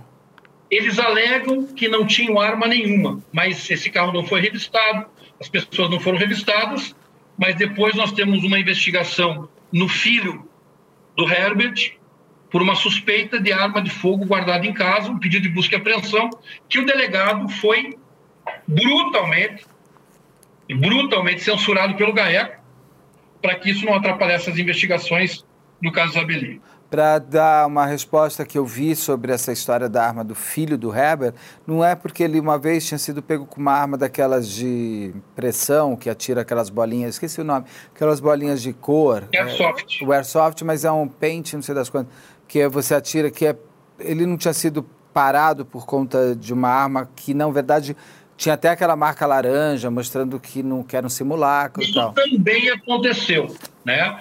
Nós temos um boletim de ocorrência registrando isso. Não foi uma, um boletim de ocorrência registrando que ele foi abordado e com ele foi encontrado uma arma de airsoft. Ele tinha autorização para andar com aquela arma de airsoft, mas é, abordado na, na calçada, né? Sim. Abordado na calçada com essa arma, o que levou os policiais a entenderem que era uma arma de fogo. Após isso, né? Após Isabeli chega na delegacia de polícia, aporta na delegacia de polícia uma notícia de fato criminoso, dizendo que ele tinha uma 9 milímetros guardada em casa. E o delegado de polícia faz o pedido de busca e apreensão. Não foi encontrado. Foi não, sequer foi concedida a busca Ah, nem, nem foi feita a busca e apreensão, tá. Ah, ele passa, o, o carro do, do, Palio Branco passa, ele joga o carro, você vê pela, pela até aquela imagem que está no escuro, mas vê pelos faróis, que deve ter dado um tranco, até as pessoas dentro do carro devem ter se assustado. E ele, essa derrapagem, esse cavalo de pau, porque ele vira o carro, Isso foi um acidente ou foi proposital? Não, eu avalio como pela, pela altíssima velocidade que ele se encontrava. Ele, tenta, ele se livra do abarroamento, né, da batida do carro, porque o Cleverson vira à direita, ele joga o carro de tal maneira, areia no asfalto, porque nós estamos ali no litoral, e, e é essa derrapagem. E é próximo, né? Que, né? Eu vi a imagem aérea, ela é assim, a umas duas quadras da praia ali. Isso, duas, três muito quadras. próximo. É bem próximo. É areia ali, é areia. Então, quando ele, ele faz essa derrapagem, que muda o sentido de direção do palio, o que, que acontece? Essa derrapagem é interpretada como o quê? Passou do lado, deu um cavalo de pau e está vindo em cima. E ele toca o carro em cima. Ele vai para cima para então, ver o, nesse, que tinha acontecido. Nesse caso, ele vira o carro e o Citroën entra à direita. Entra à o direita. Citroën não para, ele continua andando. Não para. Ah, eles nem viram ele retornando naquele momento, eles só viram quando o carro aparece aqui. Por que Isso, que, o carro está voltando. Por que que quando dá o cavalo de pau, se eles estavam indo reto, por que que ele dá essa... Por que que esse palio branco ele vem até aqui nessa rua e para na rua? Qual é a versão? O que que acontece? O policial que atendeu a Isabeli, estavam parados com uma viatura, ele diz, olha, ele vai para cima do carro para ver o que está acontecendo. Em juízo, eles dizem assim, nossa, parece um carro de idoso, Vamos ver se aconteceu alguma coisa com eles. Né? É uma história, uma história cobertura. Ele vai em cima. Herbert é um homem violento no Ele vai em cima, você Herbert diz. Vai em cima, eu fui fechado. O que, que aconteceu? O ah, que, que é? Ele foi para brigar. Foi para brigar. E eles interpretaram que eles iam ser assaltados. Porque o Citroën já estava descendo a rua. Já estava descendo a rua, estava indo embora. Porque é isso que eu, eu, eu li ou ouvi que tem uma. aqueles. aquele aquela, aquele negócio que separa a avenida, é, que são os blocos de, de cimento, uhum. assim, aquilo existe ali, é por isso que ele não conseguiria já virar, e é por isso que ele tem que vir até aqui? Não. Ele conseguiria não. ali mesmo dar o retorno e voltar. Conseguiria ali mesmo dar o retorno e voltar. Nenhuma sinalização impediria dele, dele voltar. Ele foi em cima do carro. Não há justificativa nenhuma para ele para ele em cima do Citroën para conferir. O intolerante que é, violento que é, foi a forra. Foi ver o que acontecia. Foi em cima. E assim, aí eu vou raciocinar. Né? Raciocinando e levantando hipóteses, tá? É pouco provável que um carro que naquela velocidade ocasiona essa desinteligência de trânsito ao ponto de quase bater o veículo derrapar, mudar o sentido de direção e ir em cima do Citroën, é pouco provável, pode-se levantar a hipótese de que ele estava armado. Porque é muita coragem. Eu não sei quem está no carro. Eu vou em cima numa madrugada, madrugada de carnaval. O Herbert fazia o quê? Faz o quê? Ele é aposentado de uma companhia de energia elétrica do Paraná, da Companhia de Energia Elétrica do Paraná. Mas ele era motorista, é isso, dessa companhia? não era motorista da companhia, não era motorista, mas o Herbert, e na, na, na, no momento dos fatos, ele era como se fosse, ele estava investindo na carreira da Isabel. Ele seria um empresário que, quando ela prosperasse, ele teria ali algumas expectativas na carreira da Isabeli, que era promissora, e o filho funcionava como um segurança, né? um jovem, praticava airsoft, um jovem é, de porte atlético, então, era essa composição, pelo, pelo que se interpreta dos autos. Eu vi, uma, eu vi um depoimento do Herbert que ele diz que ele tem conhecimento de direção defensiva e tudo mais por conta de algum trabalho de motorista. Então, ele saberia dirigir e saberia contornar essa parte e saberia, inclusive, ir embora. Com absoluta segurança, ele tinha domínio. Recordo agora você, você me relembrando de que ele tinha curso de direção defensiva, né? Esses cursos de direção defensiva se fazem naqueles cursos de segurança VIP, onde você aprende a dirigir defensivamente, a se livrar de situações ali embaraçosas. Mas o fato é que ele é um homem intolerante, um homem violento, um homem que dirigia de uma maneira é, muito violenta e que foi em cima deles de modo a eles interpretarem que aquela situação era uma situação de ataque notadamente um assalto que eles estavam prestes a ser vitimados. Quando o cavalo, o palio dá o cavalo de pau, eu imagino dentro do... Primeiro que ele dá uma jogada de carro, daí ele dá um cavalo de pau, daí ele vira. As pessoas uhum. que estavam dentro do carro, dentro do palio branco, o que, que elas contam? Teve grito, não teve grito? A Isabeli caiu, Isabeli caiu, estavam dormindo, o que, que acontece? Grito, desespero, é um assalto, olha o que está acontecendo. Não, não, desculpa, não estou falando do Citroën. O Citroën já sei, já sabemos, estou falando dentro do palio branco, quando ele faz tudo isso, dentro as pessoas que estão dentro do palio, o que, que elas fazem? É, é, é alguém é, é eu vi vários depoimentos e ninguém consegue me contar. Naquele momento, ninguém, ninguém consegue conter o Herbert de voltar, de não voltar. É, a menina estava viva ainda, não tinha dado, não, não, existiam os tiros. Ela cai, não cai. O que, que acontece? Pelo que dá para imaginar e interpretar, o que nós temos ali é uma situação é, que tanto a Rosânia, mãe da Isabeli, quanto a Isabeli estão alheias ao que está acontecendo. Né? E ele ali, ele faz essa manobra, ele, ele vai em cima, ele age e é. o Citroën reage. No entanto, o que, o que se demonstra ali, pelo depoimento do filho do Herbert, é que ele, eles tentam é, dar uma, montar uma história cobertura. Ele diz assim: Papai, vamos ver se eles não estão, depois desse incidente, vamos ver se eles precisam de alguma ajuda, pois este carro representa ser um carro de idosos e estes idosos podem estar precisando de alguma coisa. Só esse dizer, esse proferir dessas palavras já não compatibiliza com a velocidade do acontecimento dos fatos. Tenho para mim, levantando uma hipótese, de que o que, que esse FDP fez, o que está pensando, eu vou voltar frações de segundos que culminam na tragédia. É, até porque o Cleverson e o Everton não são idosos. Não, são muito jovens. São jovens. Ah, entrando, aí o que acontece? Eles dão um tiro, o tiro acontece, eles vão embora para casa. O Herbert vai atrás da polícia, é isso? O que, que acontece em seguida? Isso. O Herbert imediatamente ele desloca, encontra uma viatura policial e a viatura policial vai fazendo, vai abrindo, abrindo o trânsito como um batedor até a unidade de saúde. Chegam na unidade de saúde de Praia de Leste e eles dizem, olha, o caso é muito sério, muito grave, botam, colocam a Isabelina em uma ambulância e vão até Paranaguá, onde é um centro maior, um centro médico maior, e ela dá entrada no hospital e ela acaba falecendo. E aí começam, ali ainda não tem aí um boletim de ocorrência imediatamente os policiais eles têm que eles têm que reportar essa situação. E eles lá no boletim de ocorrência que atenderam uma situação de, de uma pessoa ferida, né, com disparo de arma de fogo e tal. E isso é irradiado, né, para todas as unidades. Olha, um veículo tal. E a, a versão que eles apresentam em juízo, ela é tão contraditória, tão contraditória que não coincide, porque eles passam uma característica de um outro carro para esses policiais militares. Em juízo, eles constroem uma versão de que este carro Citroën, quer dizer, ou você tem no momento dos fatos a certeza que era um Citroën que representa um veículo de idoso, ou você está mentindo o que aconteceu para os policiais.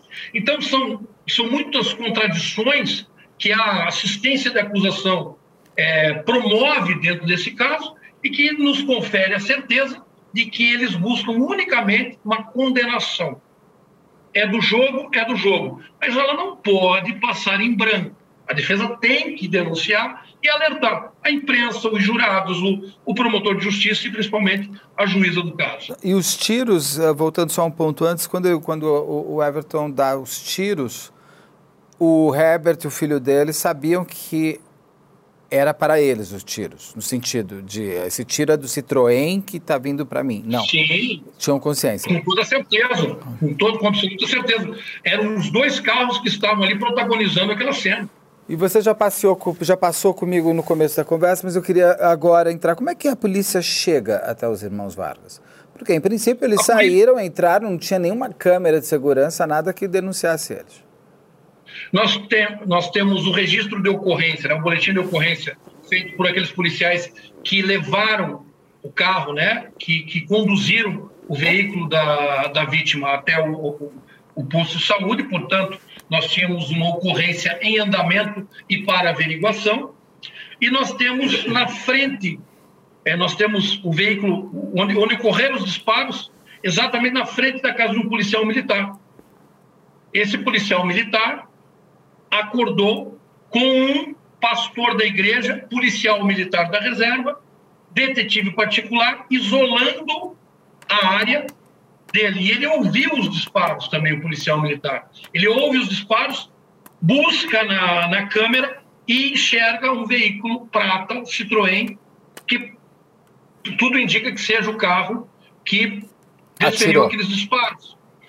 Faz um contato, então, para o Copom, né, que é a central de ocorrências, e eles juntam essas ocorrências e falam com a Polícia Civil. A Polícia Civil imediatamente desloca e eles dizem o seguinte: os vizinhos mesmo dizem, olha, um carro com essas características é ali, ó, naquela casa. É a casa dos Vargas. Eles têm um Citroën e a 80 metros eles estão ali na casa. Aí a polícia chega lá. Aí é já com não. mandado de prisão? Não, não com mandado de prisão, eles vão averiguar, chegam ali, perguntam o que aconteceu, eles dizem, contam, dão essa versão de que tiveram um incidente e tal, mas não atiraram em ninguém, deram os tiros mesmo. É, apresentam a arma não, pera, e eles, eles confirmam que eles atiraram. Confirmam que atiraram. E aí a arma estava com quem? A arma estava na casa, né? E eles indicam, apresentam a arma para a autoridade policial, no delegado de polícia, e dizem: não, vocês mataram a menina. Ele falou: de jeito nenhum, não matei ninguém. Como foi para eles? Quando, a hora que eles que todos ali souberam que uma menina de 14 anos morreu, como foi? foi ele, ele, ele relata, né? ele disse: olha, para mim é, é como se eu estivesse sendo velado junto com aquela menina. Ele disse: eu não atirei ninguém, eu atirei para cima. A arma é essa. A arma está aqui dentro. Foi feito. Sabe? Aí eles vão para a delegacia e já dão voz. Estão de... presos em flagrante. Eles estavam em flagrante. E por que os dois? Se só quem, porque, porque quem, se quem atirou foi o Everton, não o Cleverson. É, veja, a autoridade policial, é, naquele momento, eu, eu, se eu estivesse na condição daquele delegado de polícia, eu também levaria os dois. Eu tô, eu tenho que desconfiar enquanto autoridade e, policial. E por que não leva também as mulheres, as esposas?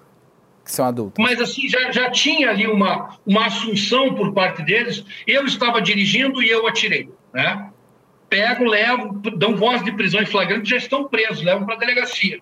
Tá? E elas já vão prestar declarações também. Todo mundo é conduzido para a delegacia o Ministério Público que não deveria ter denunciado criminalmente, processado criminalmente o motorista, porque daí coube um processo de investigação judicial para absolver o Cleverson. Aí depois remanesce para júri Everton. Everton que vai ser julgado pelo homicídio. Mas naquele momento foram os dois presos. Mas a rigor, a rigor, a rigor, não deveria sequer ter sido autor em flagrante o Cleverson. No entanto, eu entendo a autoridade policial. O, o, o, o delegado de polícia, na grande e na imensa maioria das vezes, ele é o primeiro juiz da causa. Então, ele não pode ali fazer um juízo sob pena até de prevaricar, né? Ele não pode é, embarcar na primeira história que contam para ele, tanto por parte de, de, suspeitos quanto por parte de vítimas, de sedizentes vítimas. Então, a função do delegado de polícia é uma função que ele tem que decidir em segundos. Segundos. Bem, quem é vítima, quem é, leva todo mundo, leva para a delegacia e vamos esclarecer. Vamos esclarecer isso aqui, vamos interrogar. É, vamos, até, vamos sentir. Até porque eles podiam estar tá mentindo e quem estava dirigindo claro. eram as esposas. Por, por certo, poderiam. Até elas podiam ter tirado. É, elas podiam elas tirar. Por que, que eu, eu fiquei pensando assim, por que, que não prende todo mundo, então, até averiguar? Por que, por que prender só os irmãos? Mas é uma situação assim complicada, porque se prende todo mundo, abuso de autoridade. Sim. Se não prende ninguém, se não prende, nada se não foi leva feito. o motorista junto, prevaricação. Então, a situação do delegado de polícia ou do agente da autoridade policial, os investigadores, né, é uma situação bem complicada. Ele tem que decidir em segundos, né? Então, assim, leva todo mundo para a delegacia e vamos esclarecer. E foi feito perícia neles, no carro, para até confirmar, para ver se tinha resíduo de pólvora na mão, nas roupas. Eu Veja, sei, eu sei que caso, pistola não deixa muito resíduo. É mais não, revólver. Não, ela deixa. É, mas é mais revólver que dá. Tem que olhar bastante. Tá? é, assim, essa questão do residuográfico, né, exame residuográfico, ela é, ela é absolutamente discutível. No entanto, nós tínhamos ali é, a assunção dos disparos. Ele disse: Eu disparei, a arma é minha. O delegado de polícia consultou ali na casa e disse: Não, essa arma tem registro, é o dele. registro coincide com ele e é dele. Então não teria nenhum porquê de fazer o resíduo gráfico, sabe? Entendi. Então nem precisou. Nem no carro. Precisou. No carro também não foi vi, viram para ver se ele re... se realmente ele teria tirado de dentro pela, pelo resíduo de pólvora, se foi encontrado, foi encontrado dentro do carro? Não, não foi necessário fazer, ele atirou até para fora, né? É ele atirou para fora, né? Prejudicaria é. esse exame. No entanto, o veículo foi apreendido e foi periciado e foi devolvido ao Cleverson a despeito da, dos advogados da assistência de acusação é, brigarem o processo todo para que aquele Citroën antigo, combalido, ficasse a título de indenização dentro dos autos. Né? O que foi, e o Cleverson, que foi excluído dessa acusação, era o dono do carro.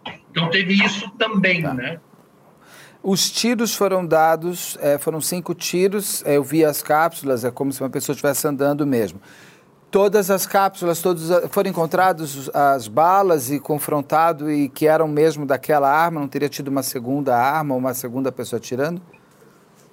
É, a pistola, ela, ela desfere pela boca do cano o projetil, né, que é aquela parte em chumbo, uhum. que ela vai até da boca do cano até encontrar o ponto de impacto, e ela, ela ejeta o estojo, né, que é aquela parte de bronze ali, né, ela ejeta o estojo. Esse estojo, ele tem um percutir do bloco da culatra, comumente chamado de agulha. Uhum. E aí, a pistola, ela tem dois identificadores em um disparo. Tanto o projetil que é, grava o raiamento do cano, quanto essa, esse estojo deflagrado que fica impresso na espoleta o bloco da culatra. E coincidiu. Os cinco estojos encontrados são da arma tá. Então, realmente, não precisaria nem fazer para ver se tem pólvora no carro da Isabeli, porque realmente não, não. Teve, não teve tiro de lá. Em princípio, não teria tido tiro. Uhum. A gente já, você, o senhor já me falou da, da reconstituição, da importância que foi, da, da reprodução simulada, até mesmo para corroborar com a versão da perícia da defesa, mostrando que ele teria tirado por dentro, de dentro do carro. É, Teve mais câmeras de segurança, além dessas que vocês conseguiram encontrar através da imprensa e desse policial militar, que foi a primeira testemunha, não testemunha do momento, mas a primeira pessoa a ter contato com o crime. Teve mais alguma outra câmera? Alguma. Nada, nem pela polícia, nem por vocês? Nós tentamos, de todas as maneiras, tanto requerendo a autoridade policial, que desprezou esse elemento de convicção, quanto a juíza de direito, que também não determinou que essas câmeras fossem coletadas. Evidentemente que o tempo passou Sim, e esse elemento de convicção foi embora. Ainda né? mais tanto Mas, tempo. Mas, sim, nós tentamos, de todas as maneiras. É. A necrópsia conta o quê? Que a Isabeli morreu como? De quê? A necropsia... Necropsia, desculpa. Diz, é, a necropsia diz que ela morreu é, devido a traumatismo craniano é, por uma ferida pérfuro contusa decorrente de disparo de arma de fogo. Não deve nem ter entendido, nem ter. Acho que talvez ela nem tenha percebido. Né? E a, e a esse, anjo até ter... hoje, esse anjo até hoje não sabe é. que faleceu. Por que, que esse julgamento, o crime aconteceu no dia, no carnaval de 2018, no dia 14 de fevereiro de 2018? Nós já estamos em março de 2022. É, por que, que até hoje não teve julgamento? Porque a assistência de acusação é, tentou de todas as maneiras arrastar o Cleverson para o júri. O promotor de justiça disse: não é o caso. Muito embora eu tenha denunciado, que a denúncia é crime é uma hipótese de acusação, é uma hipótese de acusação. Ela não prosperou, o próprio Ministério Público falou: olha, não é caso. Não é o caso. Assiste razão total à defesa. Cleverson não participou, não coadjuvou. E o processo para julgar uma pessoa tem para julgar duas pessoas você pode duplicar. E aí os recursos que a assistência de acusação veio fazendo para incluir o Cleverson arrastaram esse processo durante quatro anos. O maior prejudicado de tudo isso, claro, sempre preservando a dor da, da mãe, não estou levando em conta isso, mas analisando do ponto de vista processual, nós temos o quê? O prejuízo de uma pessoa presa durante quatro anos. O, o nosso Cle... interesse é quanto? Cleverson ficou preso quanto tempo? Quatro anos. Inocente. Foi inocentado. Inocentado. Inocentado. Então, assim, ah, os recursos que a assistência de acusação vieram, foram apresentando, arrastaram esse processo durante quatro anos. Cleverson saiu agora, então. Vamos lá. O Cleverson ficou três anos preso. E esses três anos aí foi, ele foi absolvido e foi solto. O Everton ficou quatro anos preso, tendo sido solto agora. Ah, então tá. Então Cleverson ficou três anos, o que também não diminui muito, é um ano. Ele foi solto em 2021. Isso, exatamente. E já inocentado, no caso do Cleverson hoje, a ficha dele já dá inocente ou ele ainda tem todo um trâmite legal e jurídico que ele ainda, aos olhos de algumas certidões, ainda passa como culpado de algo, não? judicialmente, juridicamente, ele foi absolvido é, de um crime que ele sequer poderia ter sido suspeito. Vai constar nos registros dele que ele respondeu uma acusação de homicídio qualificado, que ele permaneceu três anos preso, mas ele não deve absolutamente nada à justiça. Por quê? Porque todos os recursos que a assistência de acusação promoveu a fim de incluir o Cleverson, eles foram vencidos, tanto no Tribunal de Justiça quanto no STJ. Mas esta mácula traz para ele prejuízos imensos, né? E o Cleverson, não, o Cleverson não sabia nem que tinha uma arma dentro do carro dele, nada. Não sabia que tinha uma arma, não sabia. Esse irmão dele também, também colocou o Cleverson. Ah, e ele foi julgado socialmente, o Cleverson também, né? Fica ali. As pessoas já descobriram que ele está inocente ele ainda continua sendo culpado aos olhos das pessoas próximas da rua? Eles vão descobrir que ele está inocentado quando eles acessarem uma investigação criminal. Uma campanha, uma campanha é, de massificação da culpa desses dois, sempre promovida pelos advogados da assistência de acusação que buscam uma condenação. Eles querem uma condenação por homicídio qualificado. Né? Eles buscam isso. É do jogo, mas eles têm que ser enfrentados. Eu enfrento. Sim. Nunca foram leais no debate à imprensa. Tanto é que nós tivemos que. O próprio Poder Judiciário teve que intervir dizendo ele pode falar na imprensa sim, porque eles a todo tempo não permitiram, né? inundavam as redações, inundavam as redações com narrativas unilaterais, tentando dividir ali é, monstros e anjos, demônios e anjos o tempo todo.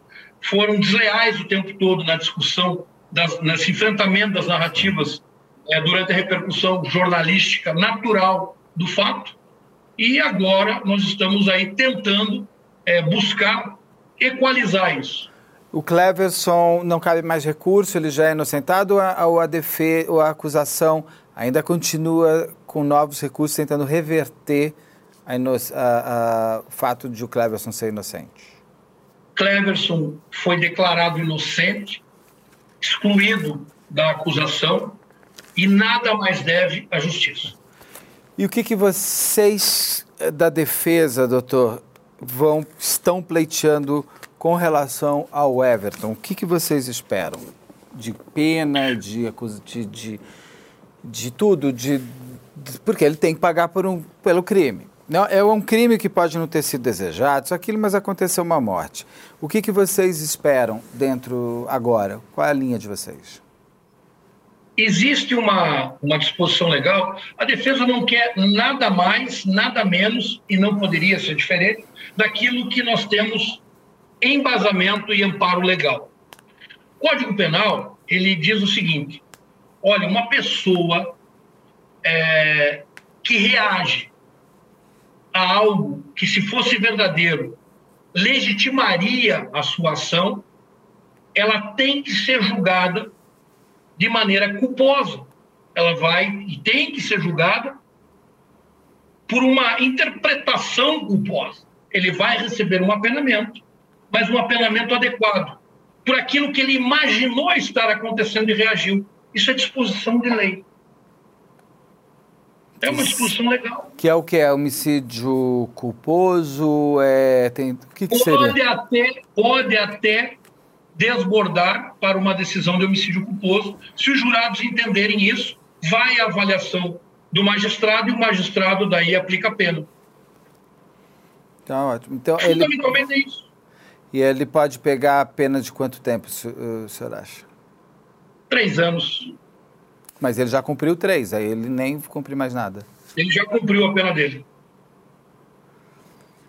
É, é imagino para a mãe da, da Isabeli, quando eu entendo todos os pontos que o senhor está trazendo aqui, mas quando você pensa uma pessoa com a arma, na, deve ser.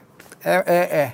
é o mundo do, Beto, do direito com todas as Beto, suas. Beto, eu vou além. Existe, existe um questionamento obrigatório Há um jurado que diz assim: um jurado absolve o acusado, ele pode ser absolvido.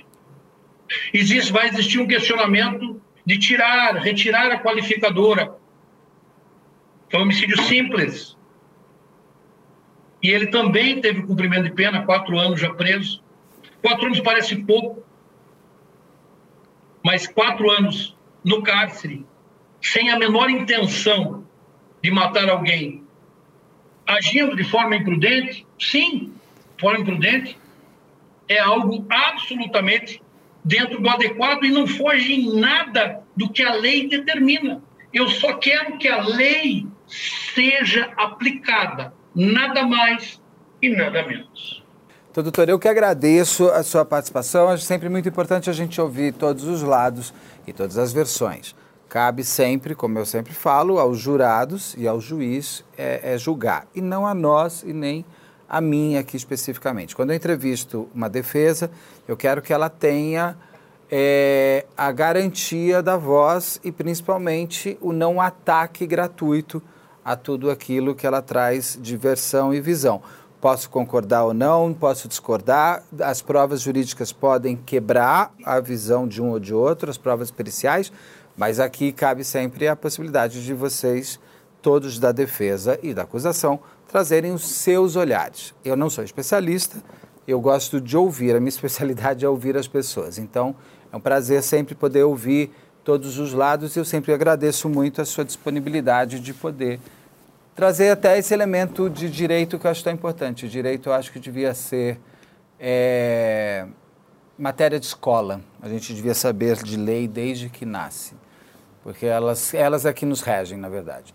Doutor, eu vou só fazer uma cabeça de encerramento e já falo com você mais um segundo. Conversei agora com o doutor Cláudio Daledoni, o advogado de defesa dos irmãos Vargas, de toda essa história triste sobre a morte da youtuber Isabeli Cristine. Que a justiça seja feita dentro da justiça correta, é o que a gente sempre espera. Obrigado e até a próxima. No nosso canal do YouTube você consegue assistir a esta entrevista na íntegra e também ver o especial que fizemos sobre este caso. O endereço é youtube.com/op Operação Policial, youtube.com/op Operação Policial, tudo junto. Ah, e por favor, se você estiver ouvindo o nosso podcast pelo Spotify, agora você pode dar estrelas para o podcast. Então, se você achar que a gente vale cinco estrelas, quatro estrelas, por favor, pontua a gente, é importante. Este podcast é produzido pela Mídia e conta com André Monteiro na operação de áudio e Bruno Salvagno na coordenação de pós e mixagem final.